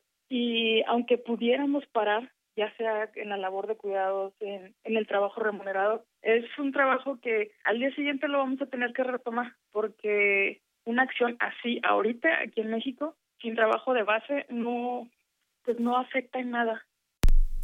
Bueno, ahora escuchemos a Nayeli García, es una periodista de CIMAC, y ella explica la importancia de por qué se debe de hablar de las mujeres que no pueden parar pues hay un problema, ¿no? Que es el que hay muchas mujeres que no pueden parar, hay muchas mujeres que no pueden dejar sus trabajos, que no pueden dejar de realizar las labores eh, domésticas o de cuidado, que no tienen posibilidad de dejar a sus hijas o hijos. Y finalmente esto es algo que se tiene que mencionar, sino debatir, que sí tiene que ser expuesto a la luz pública, porque eso impide que realmente haya una protesta amplia de muchas mujeres. Y en el caso de las periodistas, en el caso concreto de CIMAC, que es una agencia feminista y una agencia que ha trabajado el tema de la perspectiva de género, pues muchas de las que estamos ahí vamos a trabajar y creo que la ventaja es que en algunos casos hay otras formas de hacer este paro, de hacer otras eh, tareas simbólicas que estén abonando a que se concrete esta tarea de hacer visible lo que están realizando las mujeres y de lo que implica y del aporte que están dando a la sociedad.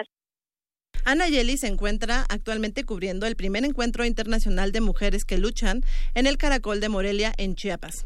Este fue organizado por el Ejército Zapatista de Liberación Nacional. Esa es su forma de parar, pero hay otras esta posibilidad de poder hacer otras cosas simbólicas como portar algún distintivo de color morado o asistir a la manifestación que se va a realizar en la Ciudad de México por la tarde, asistir a alguno de estos foros donde se va a estar analizando el tema de la violencia de género. Es decir, no va a haber un paro tal cual de ocho horas o de 24 horas. Digo, creo que lo ideal sería que pudiera ser masivo, pero finalmente en estas condiciones no se va a poder realizar eh, de qué forma participar e incluso los hombres, ¿no? Los hombres que se han eh, considerado aliados van a poder hacer esto que se ha llamado desde el movimiento de mujeres y desde el movimiento feminista de sumarse a cuidar a las niñas y niños, de hacer las tareas del hogar, por mi parte es todo. Eh, los dejo con un fragmento de Brit and Rose, interpretada por Bobby McGee. Es una canción de protesta que se originó a partir de un discurso pronunciado por la socialista, feminista y líder sindical estadounidense Rose Zinnerman. Una línea de ese discurso decía, la trabajadora debe tener pan, pero también debe tener rosas. Muchas gracias. Gracias, Ruth. Muy buenas tardes. A million darkened kitchens, a thousand mill lofts gray, are touched with all the radiance that a sudden sun discloses. For the people hear us singing bread and roses, bread and roses.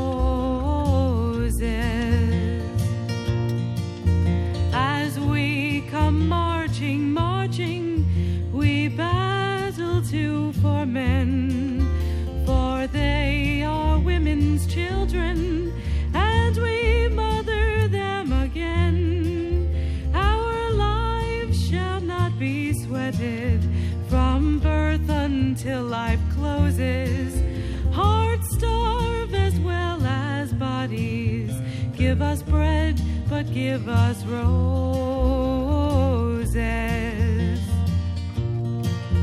As we come marching, marching, unnumbered women dead go crying through our singing their ancient song for bread.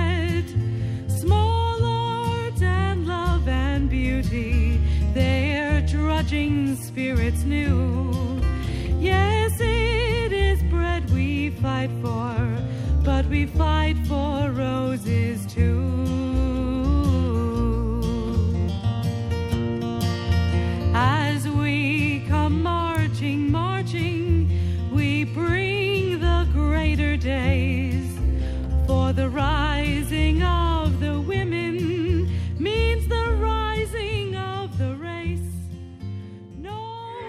Porque tu opinión es importante, síguenos en nuestras redes sociales, en Facebook como Prisma RU y en Twitter como arroba PrismaRU. Queremos escuchar tu voz. Nuestro teléfono en cabina es 55 36 43 39. Prisma RU. Relatamos al mundo. Debate RU. Continuamos dos de la tarde con 19 minutos y como le habíamos comentado al inicio, al arranque de esta emisión, estaríamos platicando en esta segunda hora de Prisma RU con varias mujeres con respecto a este tema que hoy nos trae eh, a la discusión, que es el Día Internacional de la Mujer, pero también visto desde distintas ópticas, con cifras, con puntos de vista eh, sobre el debate que ya se ha generado eh, pues a nivel país y a nivel internacional. Lo vemos ahora con esta con esta huelga que se hace en muchos países, a la cual pues nos sumamos, por supuesto, aunque no paremos, no paramos, pero estamos en la discusión y eso abona justamente a toda esta hermandad y a toda esta solidaridad que podemos tener entre nosotros las mujeres y que también a la cual se muchan porque no, se, se unen también, por qué no decirlo, esta lucha muchos hombres también. Bien, pues vamos a platicar el día de hoy ya está aquí con nosotros en Prisma RU la maestra Hilda Rodríguez, ella es colaboradora del Centro de Estudios de Género de la UNAM y profesora de la Facultad de Economía. Maestra Hilda, gracias por estar aquí, bienvenida. Muchas gracias por la invitación, buenas tardes. También está con nosotros Fernanda Salazar. Ella es socia de Auris, Estrategia y Comunicación, maestra en Derecho Constitucional y Derechos Humanos y politóloga especializada en estudios sobre América Latina por la UNAM. Fernanda, bienvenida. Muchas gracias, gracias por la invitación. Y vía telefónica tenemos a Ana Pecova, ella es directora de X, Justicia para las Mujeres. Ana, muchas gracias por estar con nosotros vía telefónica. Hola, muchas gracias por la invitación, un gusto. Bien, pues eh, ¿Cómo empezar a hablar de este tema? Y yo decía muchos temas que podemos poner sobre la mesa que están relacionados con la mujer, pero podemos empezar con ese tema de la equidad de género, un, un concepto que del cual se ha estado hablando ya desde muchos años y se han hecho estrategias incluso desde eh, los gobiernos, eh, programas incluso eh, de muchas organizaciones y lo que hemos visto es, es esa unión entre mujeres que pues viene a bien, pero todavía no hemos logrado lo que lo que quisiéramos de, tener esta igualdad en todos sentidos. ¿Cómo podemos eh, entrarle al tema, maestra Hilda Rodríguez? Yo creo que de principio tendríamos que eh, aclarar la diferencia entre equidad e igualdad. Sí, creo que es uno de los puntos de partida necesarios para poder tener claro qué es lo que estamos buscando las mujeres. Y creo que lo que buscamos es precisamente la igualdad, la igualdad de derechos, la igualdad de libertades, la igualdad de oportunidades.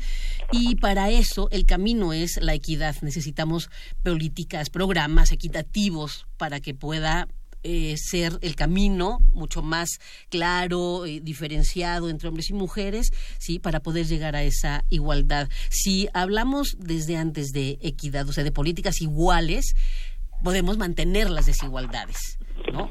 Sí, o sea, es una, una política eh, salarial igual, que es la que vemos cotidianamente, pues ha hecho que se reproduzca esa desigualdad que tenemos en el ingreso, ¿no? En, en los ingresos salariales, ¿sí? En la brecha salarial necesitamos políticas equitativas. Entonces, una política salarial equitativa significaría que nos tendrían que subir el sueldo un poco más a las mujeres, ¿sí? Para poder lograr la, igualdad salarial, que bueno, además tendríamos que luchar por un por unas condiciones de trabajo este eh, para ambos, para hombres y mujeres, mucho mejores, porque están terribles, ¿no? Las condiciones laborales, el, ingreso, la generación de empleo, ¿no? Entonces, también hay que pensar en esas condiciones generales, en un contexto general mucho mejor de, de, vida para ambos, pero además siempre pensando, por supuesto, en programas equitativos, políticas equitativas para la igualdad.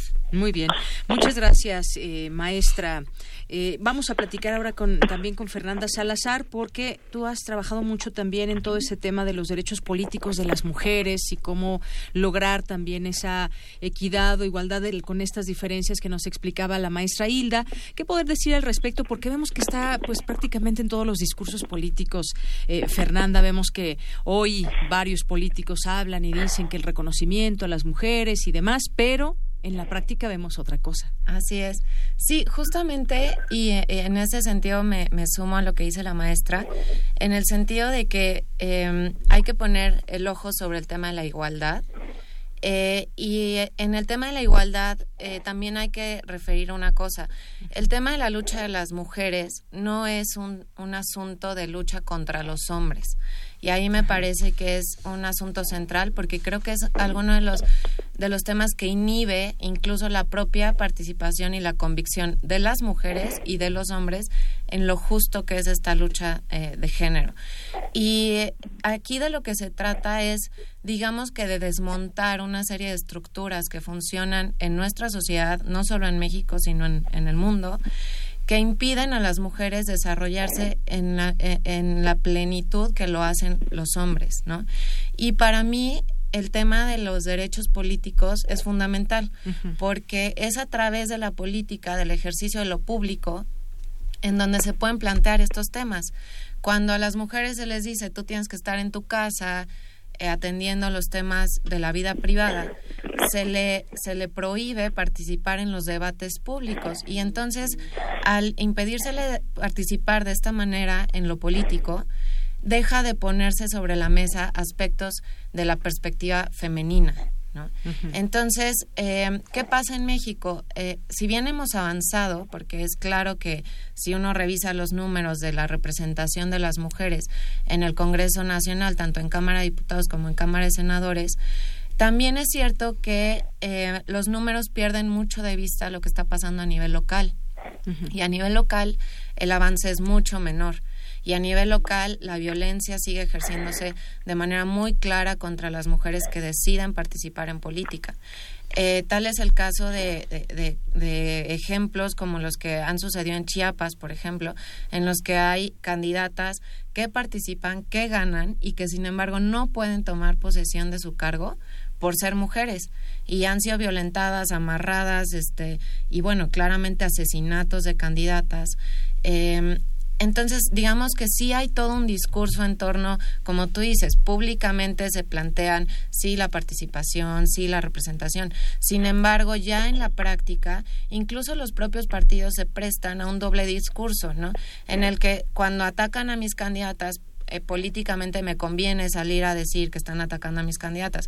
Pero si son candidatas de otros partidos, no existen esos lazos, incluso entre las propias mujeres. Tú mencionabas que hay una unidad pero sin embargo yo sí pondría en cuestionamiento eso, porque las propias mujeres a veces somos muy incapaces de sumarnos a estas luchas, que son de todas, ¿no? Exactamente, a veces se tiene esa eh, incapacidad. Además, ¿de qué manera, de qué manera eh, eh, incorporarse a todas estas luchas. Vamos a, eh, a, platicar también con Ana Pecova, que está vía telefónica y que ella es directora de X, Justicia para las Mujeres, porque ahora todo esto que estamos platicando, todo lo que quisiéramos se haga realidad, ¿Cómo, ¿Cómo llevarlo a cabo a la acción?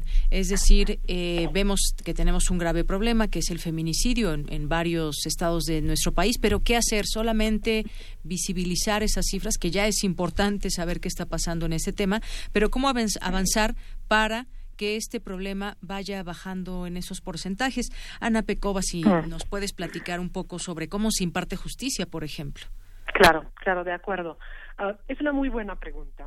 Ah, creo que en México hemos logrado mucho uh, en la última década uh, para visibilizar el tema de género, la necesidad de ir incorporando la perspectiva de género en todos los aspectos de la vida pública y privada. y tenemos una extraordinaria legislación. Tenemos leyes muy buenas que están garantizando la igualdad de género Uh, también se nutre nuestro marco normativo de uh, todo un andamiaje internacional, muchos tratados, tratados internacionales que a, los que se ha escrito México. Uh, también ese reconocimiento de la importancia del tema lo vemos en un aumento muy grande en el presupuesto del Instituto Nacional de las Mujeres, el cual ha aumentado más de ocho veces desde que se ha creado esta institución. Se han creado fiscalías especializadas, para investigar los feminicidios, la trata contra las mujeres. Se han uh, impulsado políticas públicas como son los centros de justicia para las mujeres. Uh, todos se están capacitando, uh, todos los funcionarios públicos.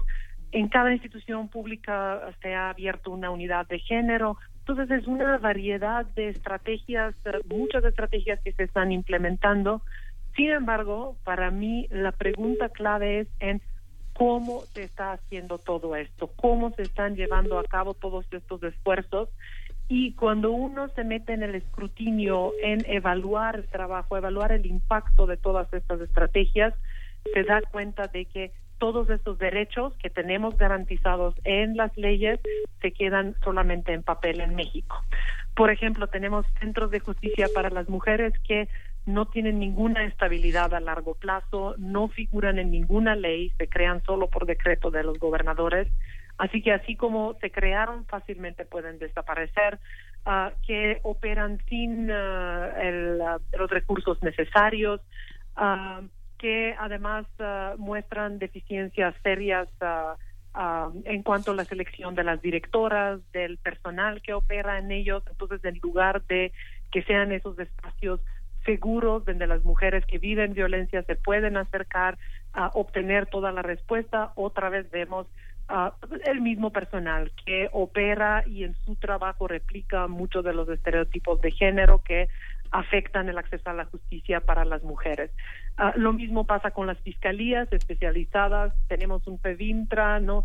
Ah, hemos aplaudido mucho que se haya creado, pero si uno se fija en los resultados que ha mostrado durante los años, lo único que nos reportan son Ah, no sé, un poco más de 600 detenciones bajo sospecha de trata que se han realizado, pero cero sentencias condenatorias, lo cual significa que la investigación es tan deficiente que ellos no han podido comprobar ah, la trata en ninguno de los casos. lo mismo en todas las estrategias. Las capacitaciones también las vemos como una estrategia fallida porque no se están impartiendo bien, uh, se imparten uh, capacitaciones muy genéricas, no dirigidas a las necesidades, por ejemplo, al personal judicial, uh, los imparte gente que no necesariamente tiene el conocimiento, la experiencia necesaria para hacerlo. luego también lo que vemos es que en lugar de que asisten los jueces, mandan el personal administrativo, entonces Uh, ese ejercicio, ese escrutinio me parece muy importante, lo tenemos que hacer, no es suficiente uh, que solamente se uh, aparte dinero y se haga algo, sino tenemos que monitorear cómo se están haciendo las cosas para asegurarnos de que esto va a tener el impacto que estamos buscando. Muy bien, gracias Ana Pecova, directora de X Justicia para las Mujeres. Bueno, pues seguir platicando de este tema, decía Ana Pecova, hemos logrado eh, mucho, si, si lo vemos este tema de pues quizás 20, 30 años o hasta más, dependiendo de qué podamos hablar, cuando se logró que las mujeres pudieran votar y, se han hecho eh, muchos logros, pero ¿en qué ¿en qué estatus nos encontramos ahora? Es decir, ¿qué tanto falta por hacer eh, en todos estos temas y qué hemos hecho para llegar también aquí? Porque ahora, pues sí, ya vemos que muchas cosas son, son completamente visibles. Ya están los números de feminicidios, están eh, grupos de mujeres, organizaciones. Esa es una palabra muy importante, creo, en todo esto, la organización. Pero, ¿en qué momento nos situamos? ¿Cuáles serían los grandes retos que siguen, maestra Hilda?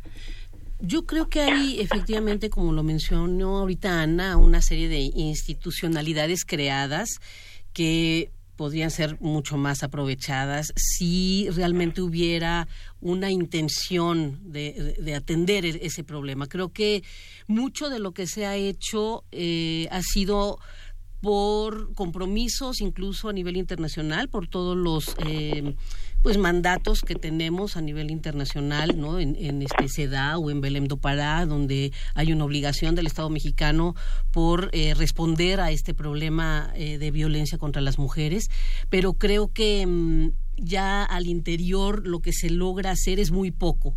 ¿Sí? O, lo que se busca hacer es muy poco. Y eh, entiendo muy bien cuando ella dice, no, pues es que hay que ver cómo se están haciendo las cosas, como esas capacitaciones. Creo que efectivamente hay necesidad de, eh, de, plantear los problemas de manera mucho más real, ¿no? Este, mucho más cercana a lo que se vive, a lo que vivimos las mujeres, a lo que viven las mujeres que, que han este, eh, vivido violencia, que han experimentado este, este grave problema, ¿no? O las familias de las jóvenes que y, bueno, personas, mujeres, este, que han eh, sido asesinadas.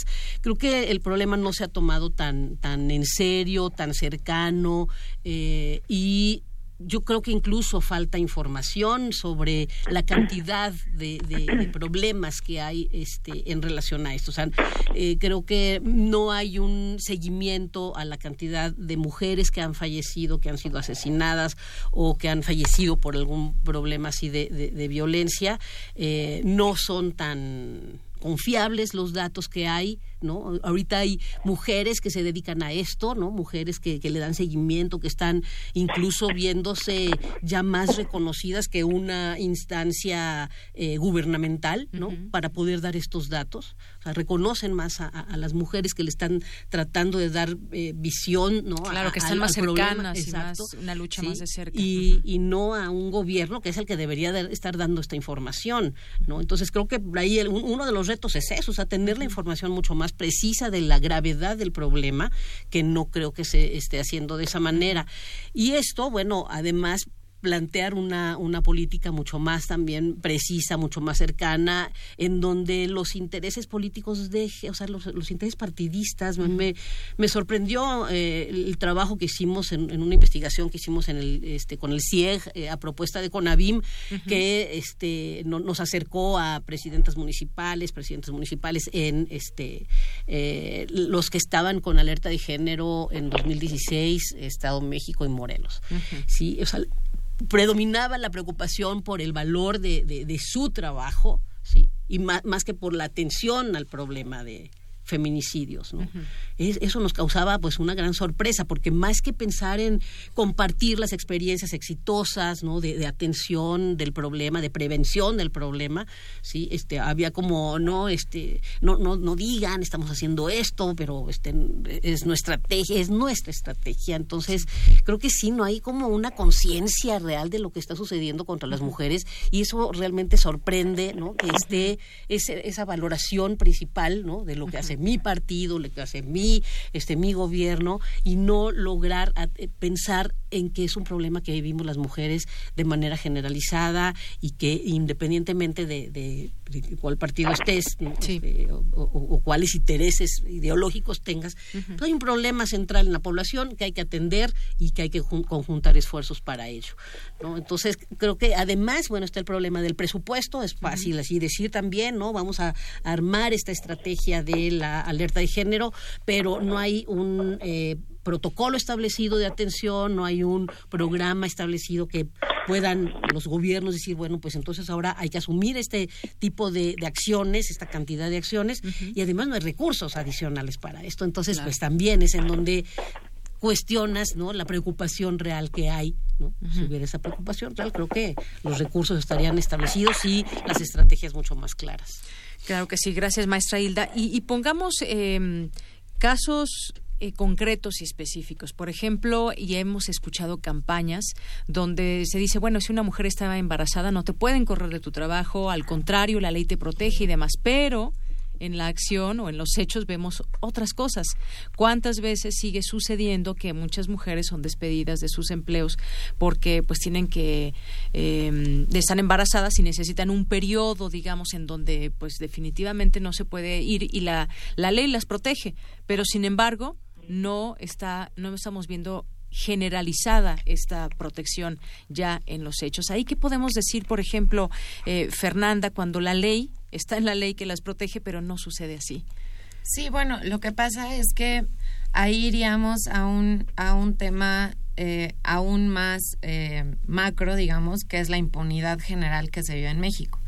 Entonces, cuando tú estás de por sí en un país en donde prevalece la impunidad en todos los ámbitos, cuando además te, te vas a analizar lo que sucede con la justicia eh, para las mujeres, como bien lo mencionaba Ana, pues el tema es aún más dramático, ¿no? Porque efectivamente son temas que quizá a nivel institucional, como decía la maestra, se ponen en una ley y se crean instituciones, pero sin embargo, si esas instituciones se siguen creando desde una perspectiva eh, pues patriarcal, con una visión eh, en la que no existe realmente una, una intención de transformar la realidad, pues entonces se queda otra vez en el papel. Y es un poco lo que pasa también con la violencia política, porque como bien comentaba eh, Ana y como bien lo comentaba la maestra, las cifras siguen siendo un problema.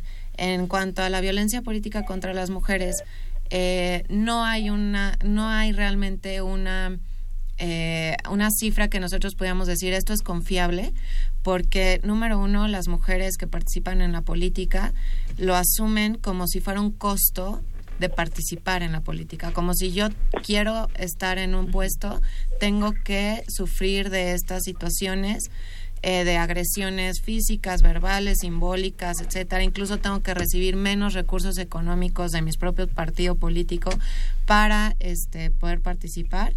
Eh, y eso ya se internaliza. Entonces, las mujeres ni siquiera somos capaces a veces de identificar esa violencia que estamos viviendo. Cuando tú tienes un problema así, entonces te tienes que ir casi, casi a un asunto de comprender qué es lo que está en el fondo de la lucha de eh, las mujeres, ¿no? Que es básicamente justicia e igualdad. Eh, entonces yo creo que, que, que, estamos aquí frente a un tema bastante complejo que se tiene que abordar desde muchas eh, aristas, lo económico, lo político, pero yo sí pondría el eje sobre el tema de lo político porque mientras no haya una mayor representación, y no quiero decir con esto solamente la participación de las mujeres, sino que efectivamente en la, en la participación de las mujeres exista una representación de la agenda de los derechos de las mujeres, no va a haber una manera en la que desde las instituciones realmente haya una intención de cambiar la realidad. Muy bien, muchas gracias, eh, Fernanda. Bueno, pues seguimos aquí en esta en esta mesa de discusión, de análisis, de debate del Día Internacional de la Mujer y nos acompaña la maestra Hilda Rodríguez, que es colaboradora del Centro de Estudios de Género de la UNAM y es profesora de la Facultad de Economía. Acabamos de escuchar a Fernanda Salazar, socia de Auris y Estrategia de Comunicación, maestra en Derecho Constitucional y Derechos Humanos por la UNAM y estamos transmitiendo también a través de Facebook Live en Prisma RU, que es nuestro Facebook Facebook. Y vamos a, escuchar también a Ana Pecova, porque creo que aquí se han puesto varios ya elementos en donde incluso sacamos las leyes. Las leyes están para respetarse y sobre todo también protegen a todos los mexicanos, a todas las mexicanas. Y, y se han digamos, ampliado muchas eh, de estas eh, leyes o han, han, cambiado un poco para favorecer en varios términos a las mujeres cuando van a tener un hijo y demás. E incluso también en estos cambios, los hombres también pueden pedir un permiso para cuidar a sus hijos, porque la responsabilidad, si no empezamos por ahí, de ver que una responsabilidad es compartida, no es de que los hombres le ayuden a las mujeres a, a criar a los hijos y atenderlos, sino que es, si lo entendemos de esa manera, bueno, pues estamos generando todavía esas eh, anquilosadas descripciones y podríamos pasar a entender que desde la escuela, desde la familia, podemos empezar a ver esta situación de una manera integral y como quisiéramos. Ana, Ana Pecova, ¿qué nos puedes decir al respecto? ¿Algo que quieras compartir también? ¿Algún caso en específico? ¿O cómo ir, ir eh, cambiando esa perspectiva, pero también desde la otra visión, desde la visión de los hombres? Claro, creo que es muy importante. No podemos, lo que estás diciendo, no podemos ah, abordar el problema de ah, la violencia, de la desigualdad, la discriminación contra las mujeres en nuestra sociedad sin abordar el tema de masculinidades, ¿no? Ah, y eso es justo una deficiencia que vemos en las políticas públicas, en los programas que se están impulsando para abordar el problema siempre todo va dirigido hacia las mujeres, ¿no? Como si nosotras fuéramos el problema. Ah, ahí es necesario ya empezar a ver, ah, no es que es contra los hombres, sino los hombres aparecen como los principales agresores en el caso de la violencia contra las mujeres. Entonces es necesario empezar impulsar incluso desde el gobierno, desde las autoridades, programas que van dirigidos hacia ellos. Pensar un poco qué significa ser hombre, qué significa ser mujer. Ah, creo que hay, y, y, y, solo si partimos de ahí, ah, vamos a poder entender uh, cómo es diferente la violencia ah, de, que viven las mujeres versus la violencia que viven los hombres. Estamos hablando de fenómenos muy distintos, ¿no? Ah, no es que, no es decir, ni que las mujeres las matan más, ni que es peor la violencia que viven las mujeres. Simplemente estamos hablando de un fenómeno distinto ah, que presenta diferentes características. Solo para ilustrar, las mujeres ¿Cómo las, cómo las matan, por ejemplo? La, mayoría de las mujeres mueren por encuchillamiento, golpes, ahorcamiento, comparación con los hombres, quienes mueren principalmente por armas de fuego. Luego, los hombres mueren más en la vía pública. Los hombres los afecta mucho menos la violencia en el hogar. A diferencia de ellos, uh, el hogar es un lugar mucho más inseguro para las mujeres, ¿no? Ahora, a, pesar de esto, lo que vemos en últimos años ah, también, ah, y un poco creo que se relaciona con lo que estaba comentando Fernanda, uh, también documentamos un aumento de la violencia que viven las mujeres en el ámbito público. y eso está directamente relacionado con el empoderamiento con, de las mujeres, con la mayor participación de las mujeres en la vida pública cada día, ¿no?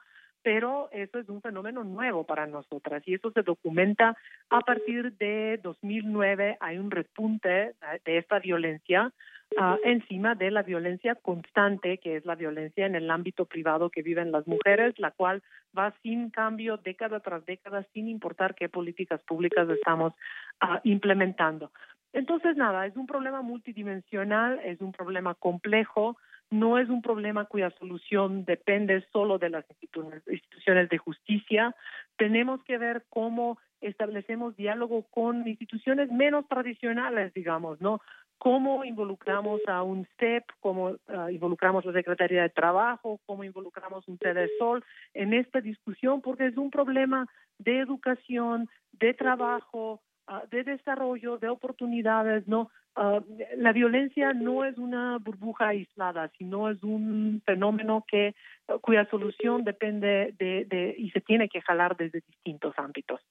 Ah, y creo que nada, un poco solo quisiera reiterar que hoy es el Día de la Mujer Trabajadora. de repente, como e, estamos hablando de la violencia porque es la última, la máxima expresión, digamos, de esta desigualdad estructural de la discriminación sistémica que viven las mujeres, pero en realidad es el Día de la Mujer Trabajadora e incluso ahí quisiera aprovechar ah, para señalar y compartir algunos números. Ah, por ejemplo, como tú lo mencionabas, todavía las mujeres en 2018 se les despide por el embarazo. Esa es la primera causa de ah, despidos injustificados Ah, son casi 300 mil mujeres que han sido despedidas por ah, esto y ah, además, o sea, se documenta una ausencia de las mujeres primero del mercado laboral. la mayoría de las mujeres siguen trabajando en el sector informal, lo cual implica sin protección, sin derechos, ¿no? y luego cuando se integran en los espacios formales, también enfrentan muchas barreras siguen ellas uh, dominante, el número de mujeres dominante en los niveles administrativos, son aún muy ausentes de los niveles de toma de decisión. Muchas viven situaciones de, de acoso. Uh, los números dicen que son más de 368 mil mujeres al año que, que reportan uh, acoso o hostigamiento sexual en el trabajo más de 967 mil mujeres han sido tocadas o besadas sin su consentimiento en el espacio laboral. Más de 128 mil han sido violadas en el espacio laboral. Entonces, uh, también tenemos que ver esto, ¿no? O sea, si celebramos el Día del Trabajo, ¿cuáles son los retos que todavía las mujeres enfrentan en el espacio laboral? Son muchos uh, y la solución, insisto, depende de trabajo continuo desde muchos, muchos lugares. No es solo un problema del sistema de justicia y sus instituciones. Muy bien, gracias, gracias Ana Pecova, Día de la Mujer Trabajadora y pues eh, varios varios datos que retomar también de lo que dice Ana en el hogar puede ser también un sitio muy peligroso para las mujeres, el propio hogar, la familia, el trabajo, el acoso sexual, las violaciones que sufren las mujeres, donde donde se dan estos mayores índices. Y maestra Hilda nos decías que también querías platicar o exponer sobre el tema de, de las familias, qué papel juegan las familias en este en este tema. Eh, es un un tema cultural el que se tiene que cambiar o cómo verlo desde, desde dentro. Y, podemos poner un ejemplo, un niño que está tomando conciencia de cómo es su mundo, cómo se le va a educar, sea niño, sea niña, se le tiene, cómo se le debería de educar, lo sabemos hacer de una manera correcta para que después, en un futuro, no tengamos este tipo de situaciones donde sea el chico o la misma niña la que pueda caer en, en un tipo de situaciones que no tienen que ver con la igualdad de género. Claro. Em, primero quería comentar lo siguiente en, relación a esta eh, puntualización que da Ana sobre ese el Día de la Mujer Trabajadora. Primero, desde la economía, precisamente, hemos eh, rescatado la discusión que las feministas desde la economía trataron de hacer en relación al concepto trabajo. Y trabajo es el que realizamos fuera de casa y, al interior de la casa. Entonces, eh, ahí, bueno, habría que estar pensando entonces a qué trabajadora nos referimos, ¿no? Porque las mujeres que están en el espacio laboral del mercado, ¿no? Este, pues realizan además el trabajo en los hogares. Pero este día también creo que trata de hablar de estas mujeres trabajadoras al interior de los hogares de manera no remunerada, ¿no? Entonces creo que sí. Eh, es más amplio todavía este concepto de mujer trabajadora. Sí. Y, y bueno, eh, ya en relación a esto que me comentaba sobre las familias, sí, quiero hablar ahí porque eh, es, es un problema, la desigualdad es un problema cultural, pero además estructural, ¿no? En relación al mercado de trabajo, precisamente, y a todo lo que es la división sexual del trabajo, que es un asunto estructural. Pero por lo que yo quería hacer eh, mención de las familias es porque creo que hay, hay una em, dificultad porque dentro de los hogares, dentro de las familias, se hable precisamente de toda esta desigualdad que hay en los diferentes ámbitos, ¿no? Y que se viven principalmente al interior de los hogares, cuando este ni siquiera ya representa ese espacio de protección que debería ser, ¿no? O que, nos han enseñado que debería ser las familias, y no lo es, porque el, el agresor generalmente es eh, alguien que está al interior de nuestros hogares, ¿no? Es, es, un familiar, es nuestra pareja, es quizá un hermano, el, el, papá, etcétera, ¿no? Entonces, eh, desde ahí me parece que es importante hablar al interior de las familias qué se debe hacer para no caer precisamente en esta reproducción de las grandes desigualdades que se pueden vivir y de la violencia que hay. Y eh, la invitación es a esa. Por supuesto que soy consciente de que muchas veces esto representa un grave problema para las familias porque puede haber desintegración, ¿no? que es creo que mucho de lo que nos duele, principalmente a las mujeres. Mejor no digo porque se va a enojar mi, mi tío conmigo, ya no me va a hablar, o mi papá, o, ¿no? o mi mamá, porque estar diciendo que su hermano me, me, lastimó, qué sé yo, ¿no? O hay como eso que está encima de mi derecho a vivir sin violencia, ¿no?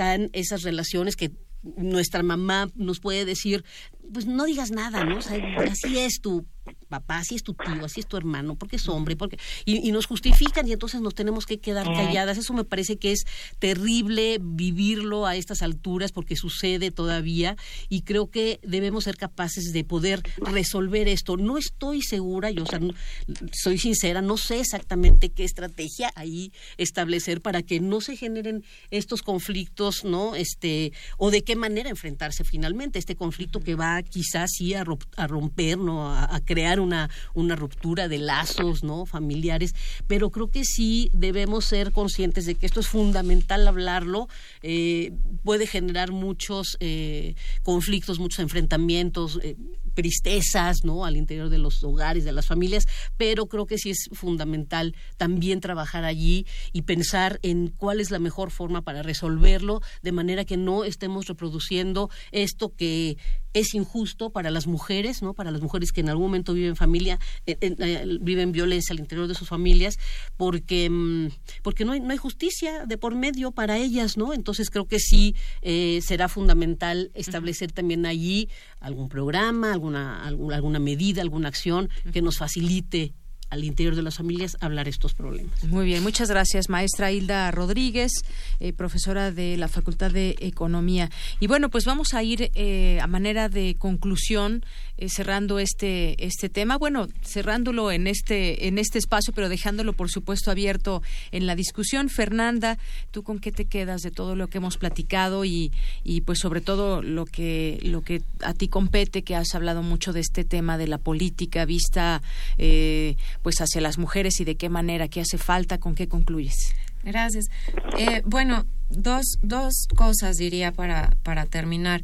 Uno, retomando lo que mencionaba Ana, que creo que sí es muy importante hablar del asunto de que es el Día de las Mujeres Trabajadoras, pero sí con el énfasis que hace la maestra, porque me parece que justo una de las luchas centrales del tema de género es precisamente eh, visibilizar el trabajo que se hace en el hogar y darle un valor eh, tanto económico como bueno social no este si lo si lo excluimos en, en esta parte del análisis de las mujeres trabajadoras solamente pensando en quienes salen de su casa para trabajar en alguna otra cosa entonces ya estaría un poco incompleto el tema.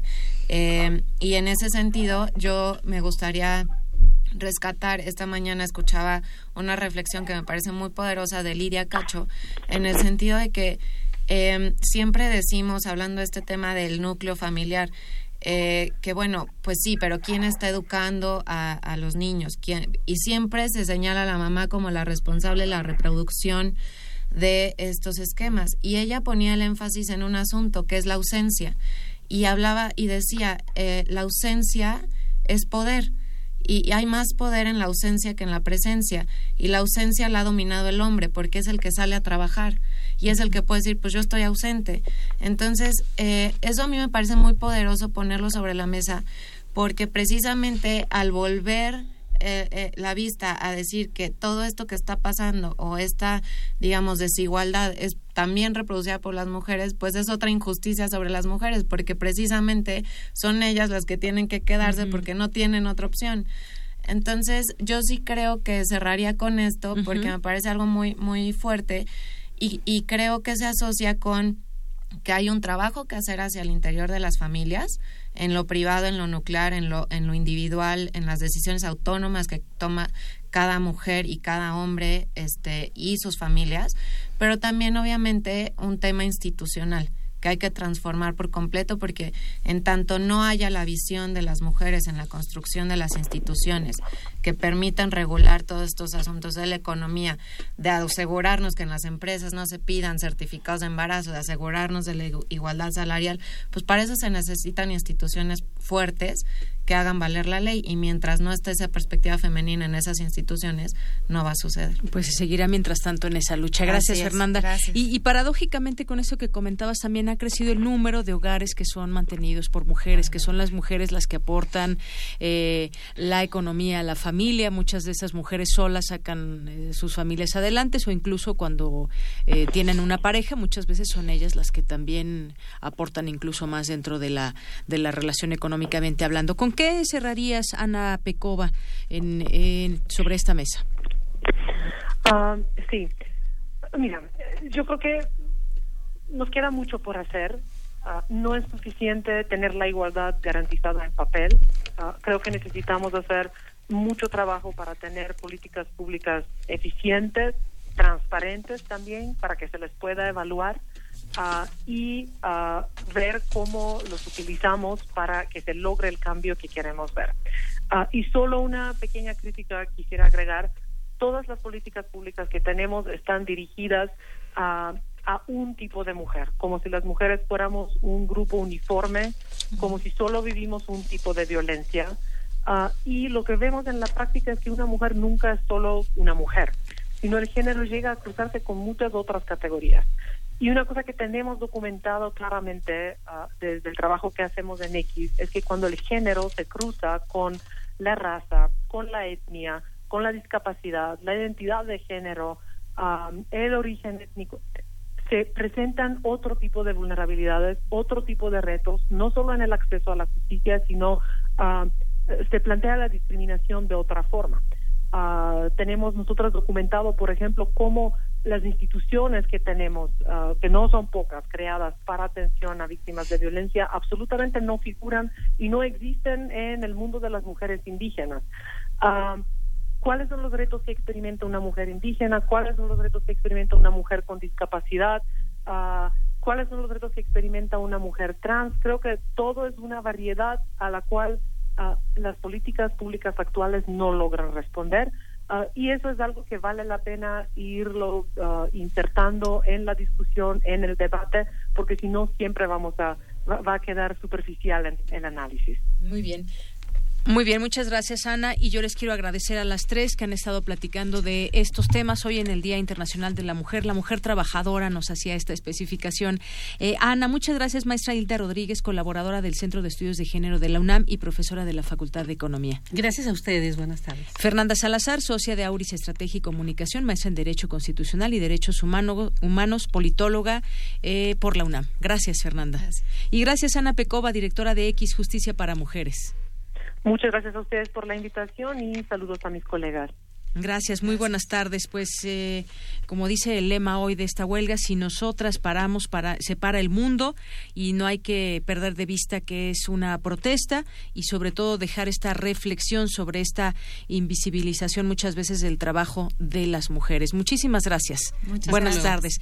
Y llegamos al final de esta emisión. Soy de Yanira Morán, a nombre de todo el equipo. Gracias, que tenga buena tarde y buen provecho. De mis abuelas callaron o las que fueron calladas por querer la libertad. ¿Cuántos años han pasado de desigualdad perversa en la casa, en el trabajo y en la cama sin placer? De nada sirven las leyes, los decretos, la justicia, si no vencemos prejuicios en contra de la mujer. La respuesta es el respeto, la respuesta es la igualdad,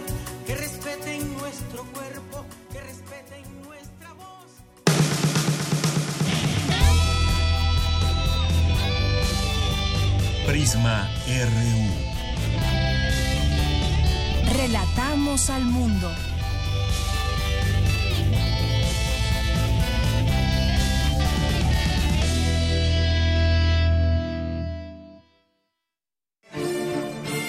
...2018...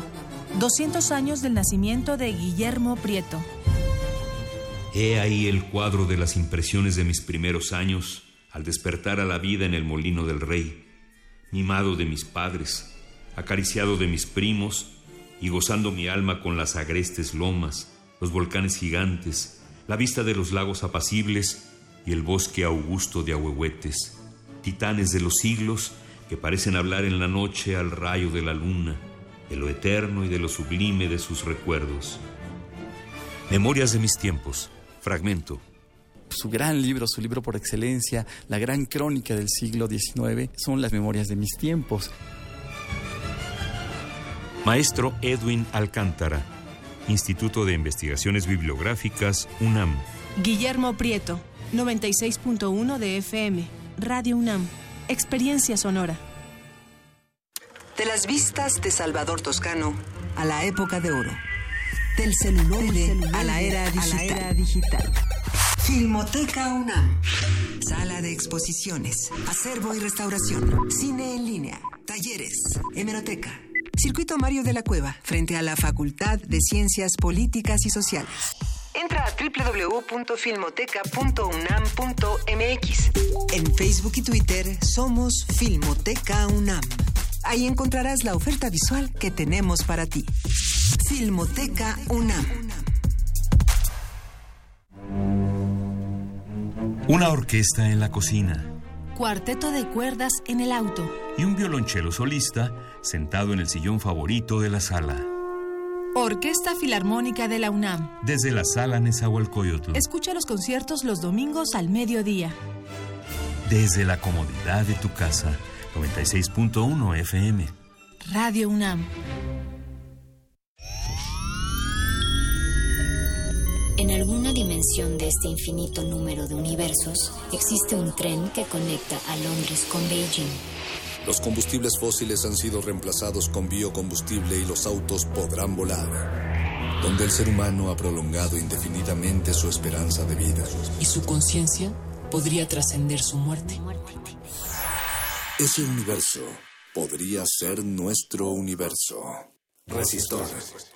Esto es una señal. Miércoles, 22 horas. Por el 96.1 de FM. Radio UNAM.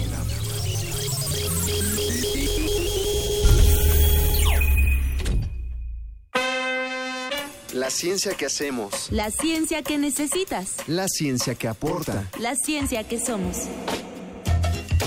La ciencia que somos. Iberoamérica al aire. Una coproducción del Instituto Latinoamericano de la Comunicación Educativa, la Dirección General de Divulgación de la Ciencia y Radio UNAM. Mesas de debate, reportajes, noticias, entrevistas, efemérides y mucho más podrás escuchar todos los viernes a las 10 y media de la mañana. 96.1 de FM. Retransmisión domingos a las 9 y media de la mañana por el 860 de AM. Radio UNAM. Experiencia sonora. ¿Qué tal? Muy buenas tardes. Un placer saludarles en este jueves 8 de marzo 2018, la Internacional de la Mujer. Muchísimas gracias por el favor de su preferencia. Saludos cordiales para todos ustedes. Es un placer acompañarles y servirles desde esta cabina. En la operación técnica, Gerardo Zurrosa, a cargo de la continuidad, Enrique Pacheco. Soy Susana Antoni.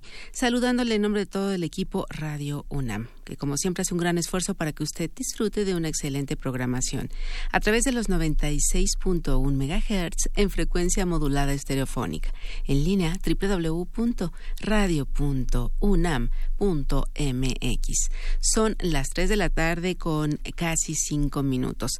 Le recuerdo que usted puede hacernos llegar sus comentarios a través de nuestro correo electrónico radio.unam.mx. Vamos a dar paso a Juan Arturo Brennan para escuchar lo que nos trae en su diáspora de la danza.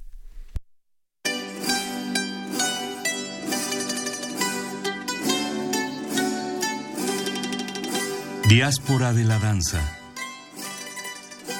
De los ritmos y sones que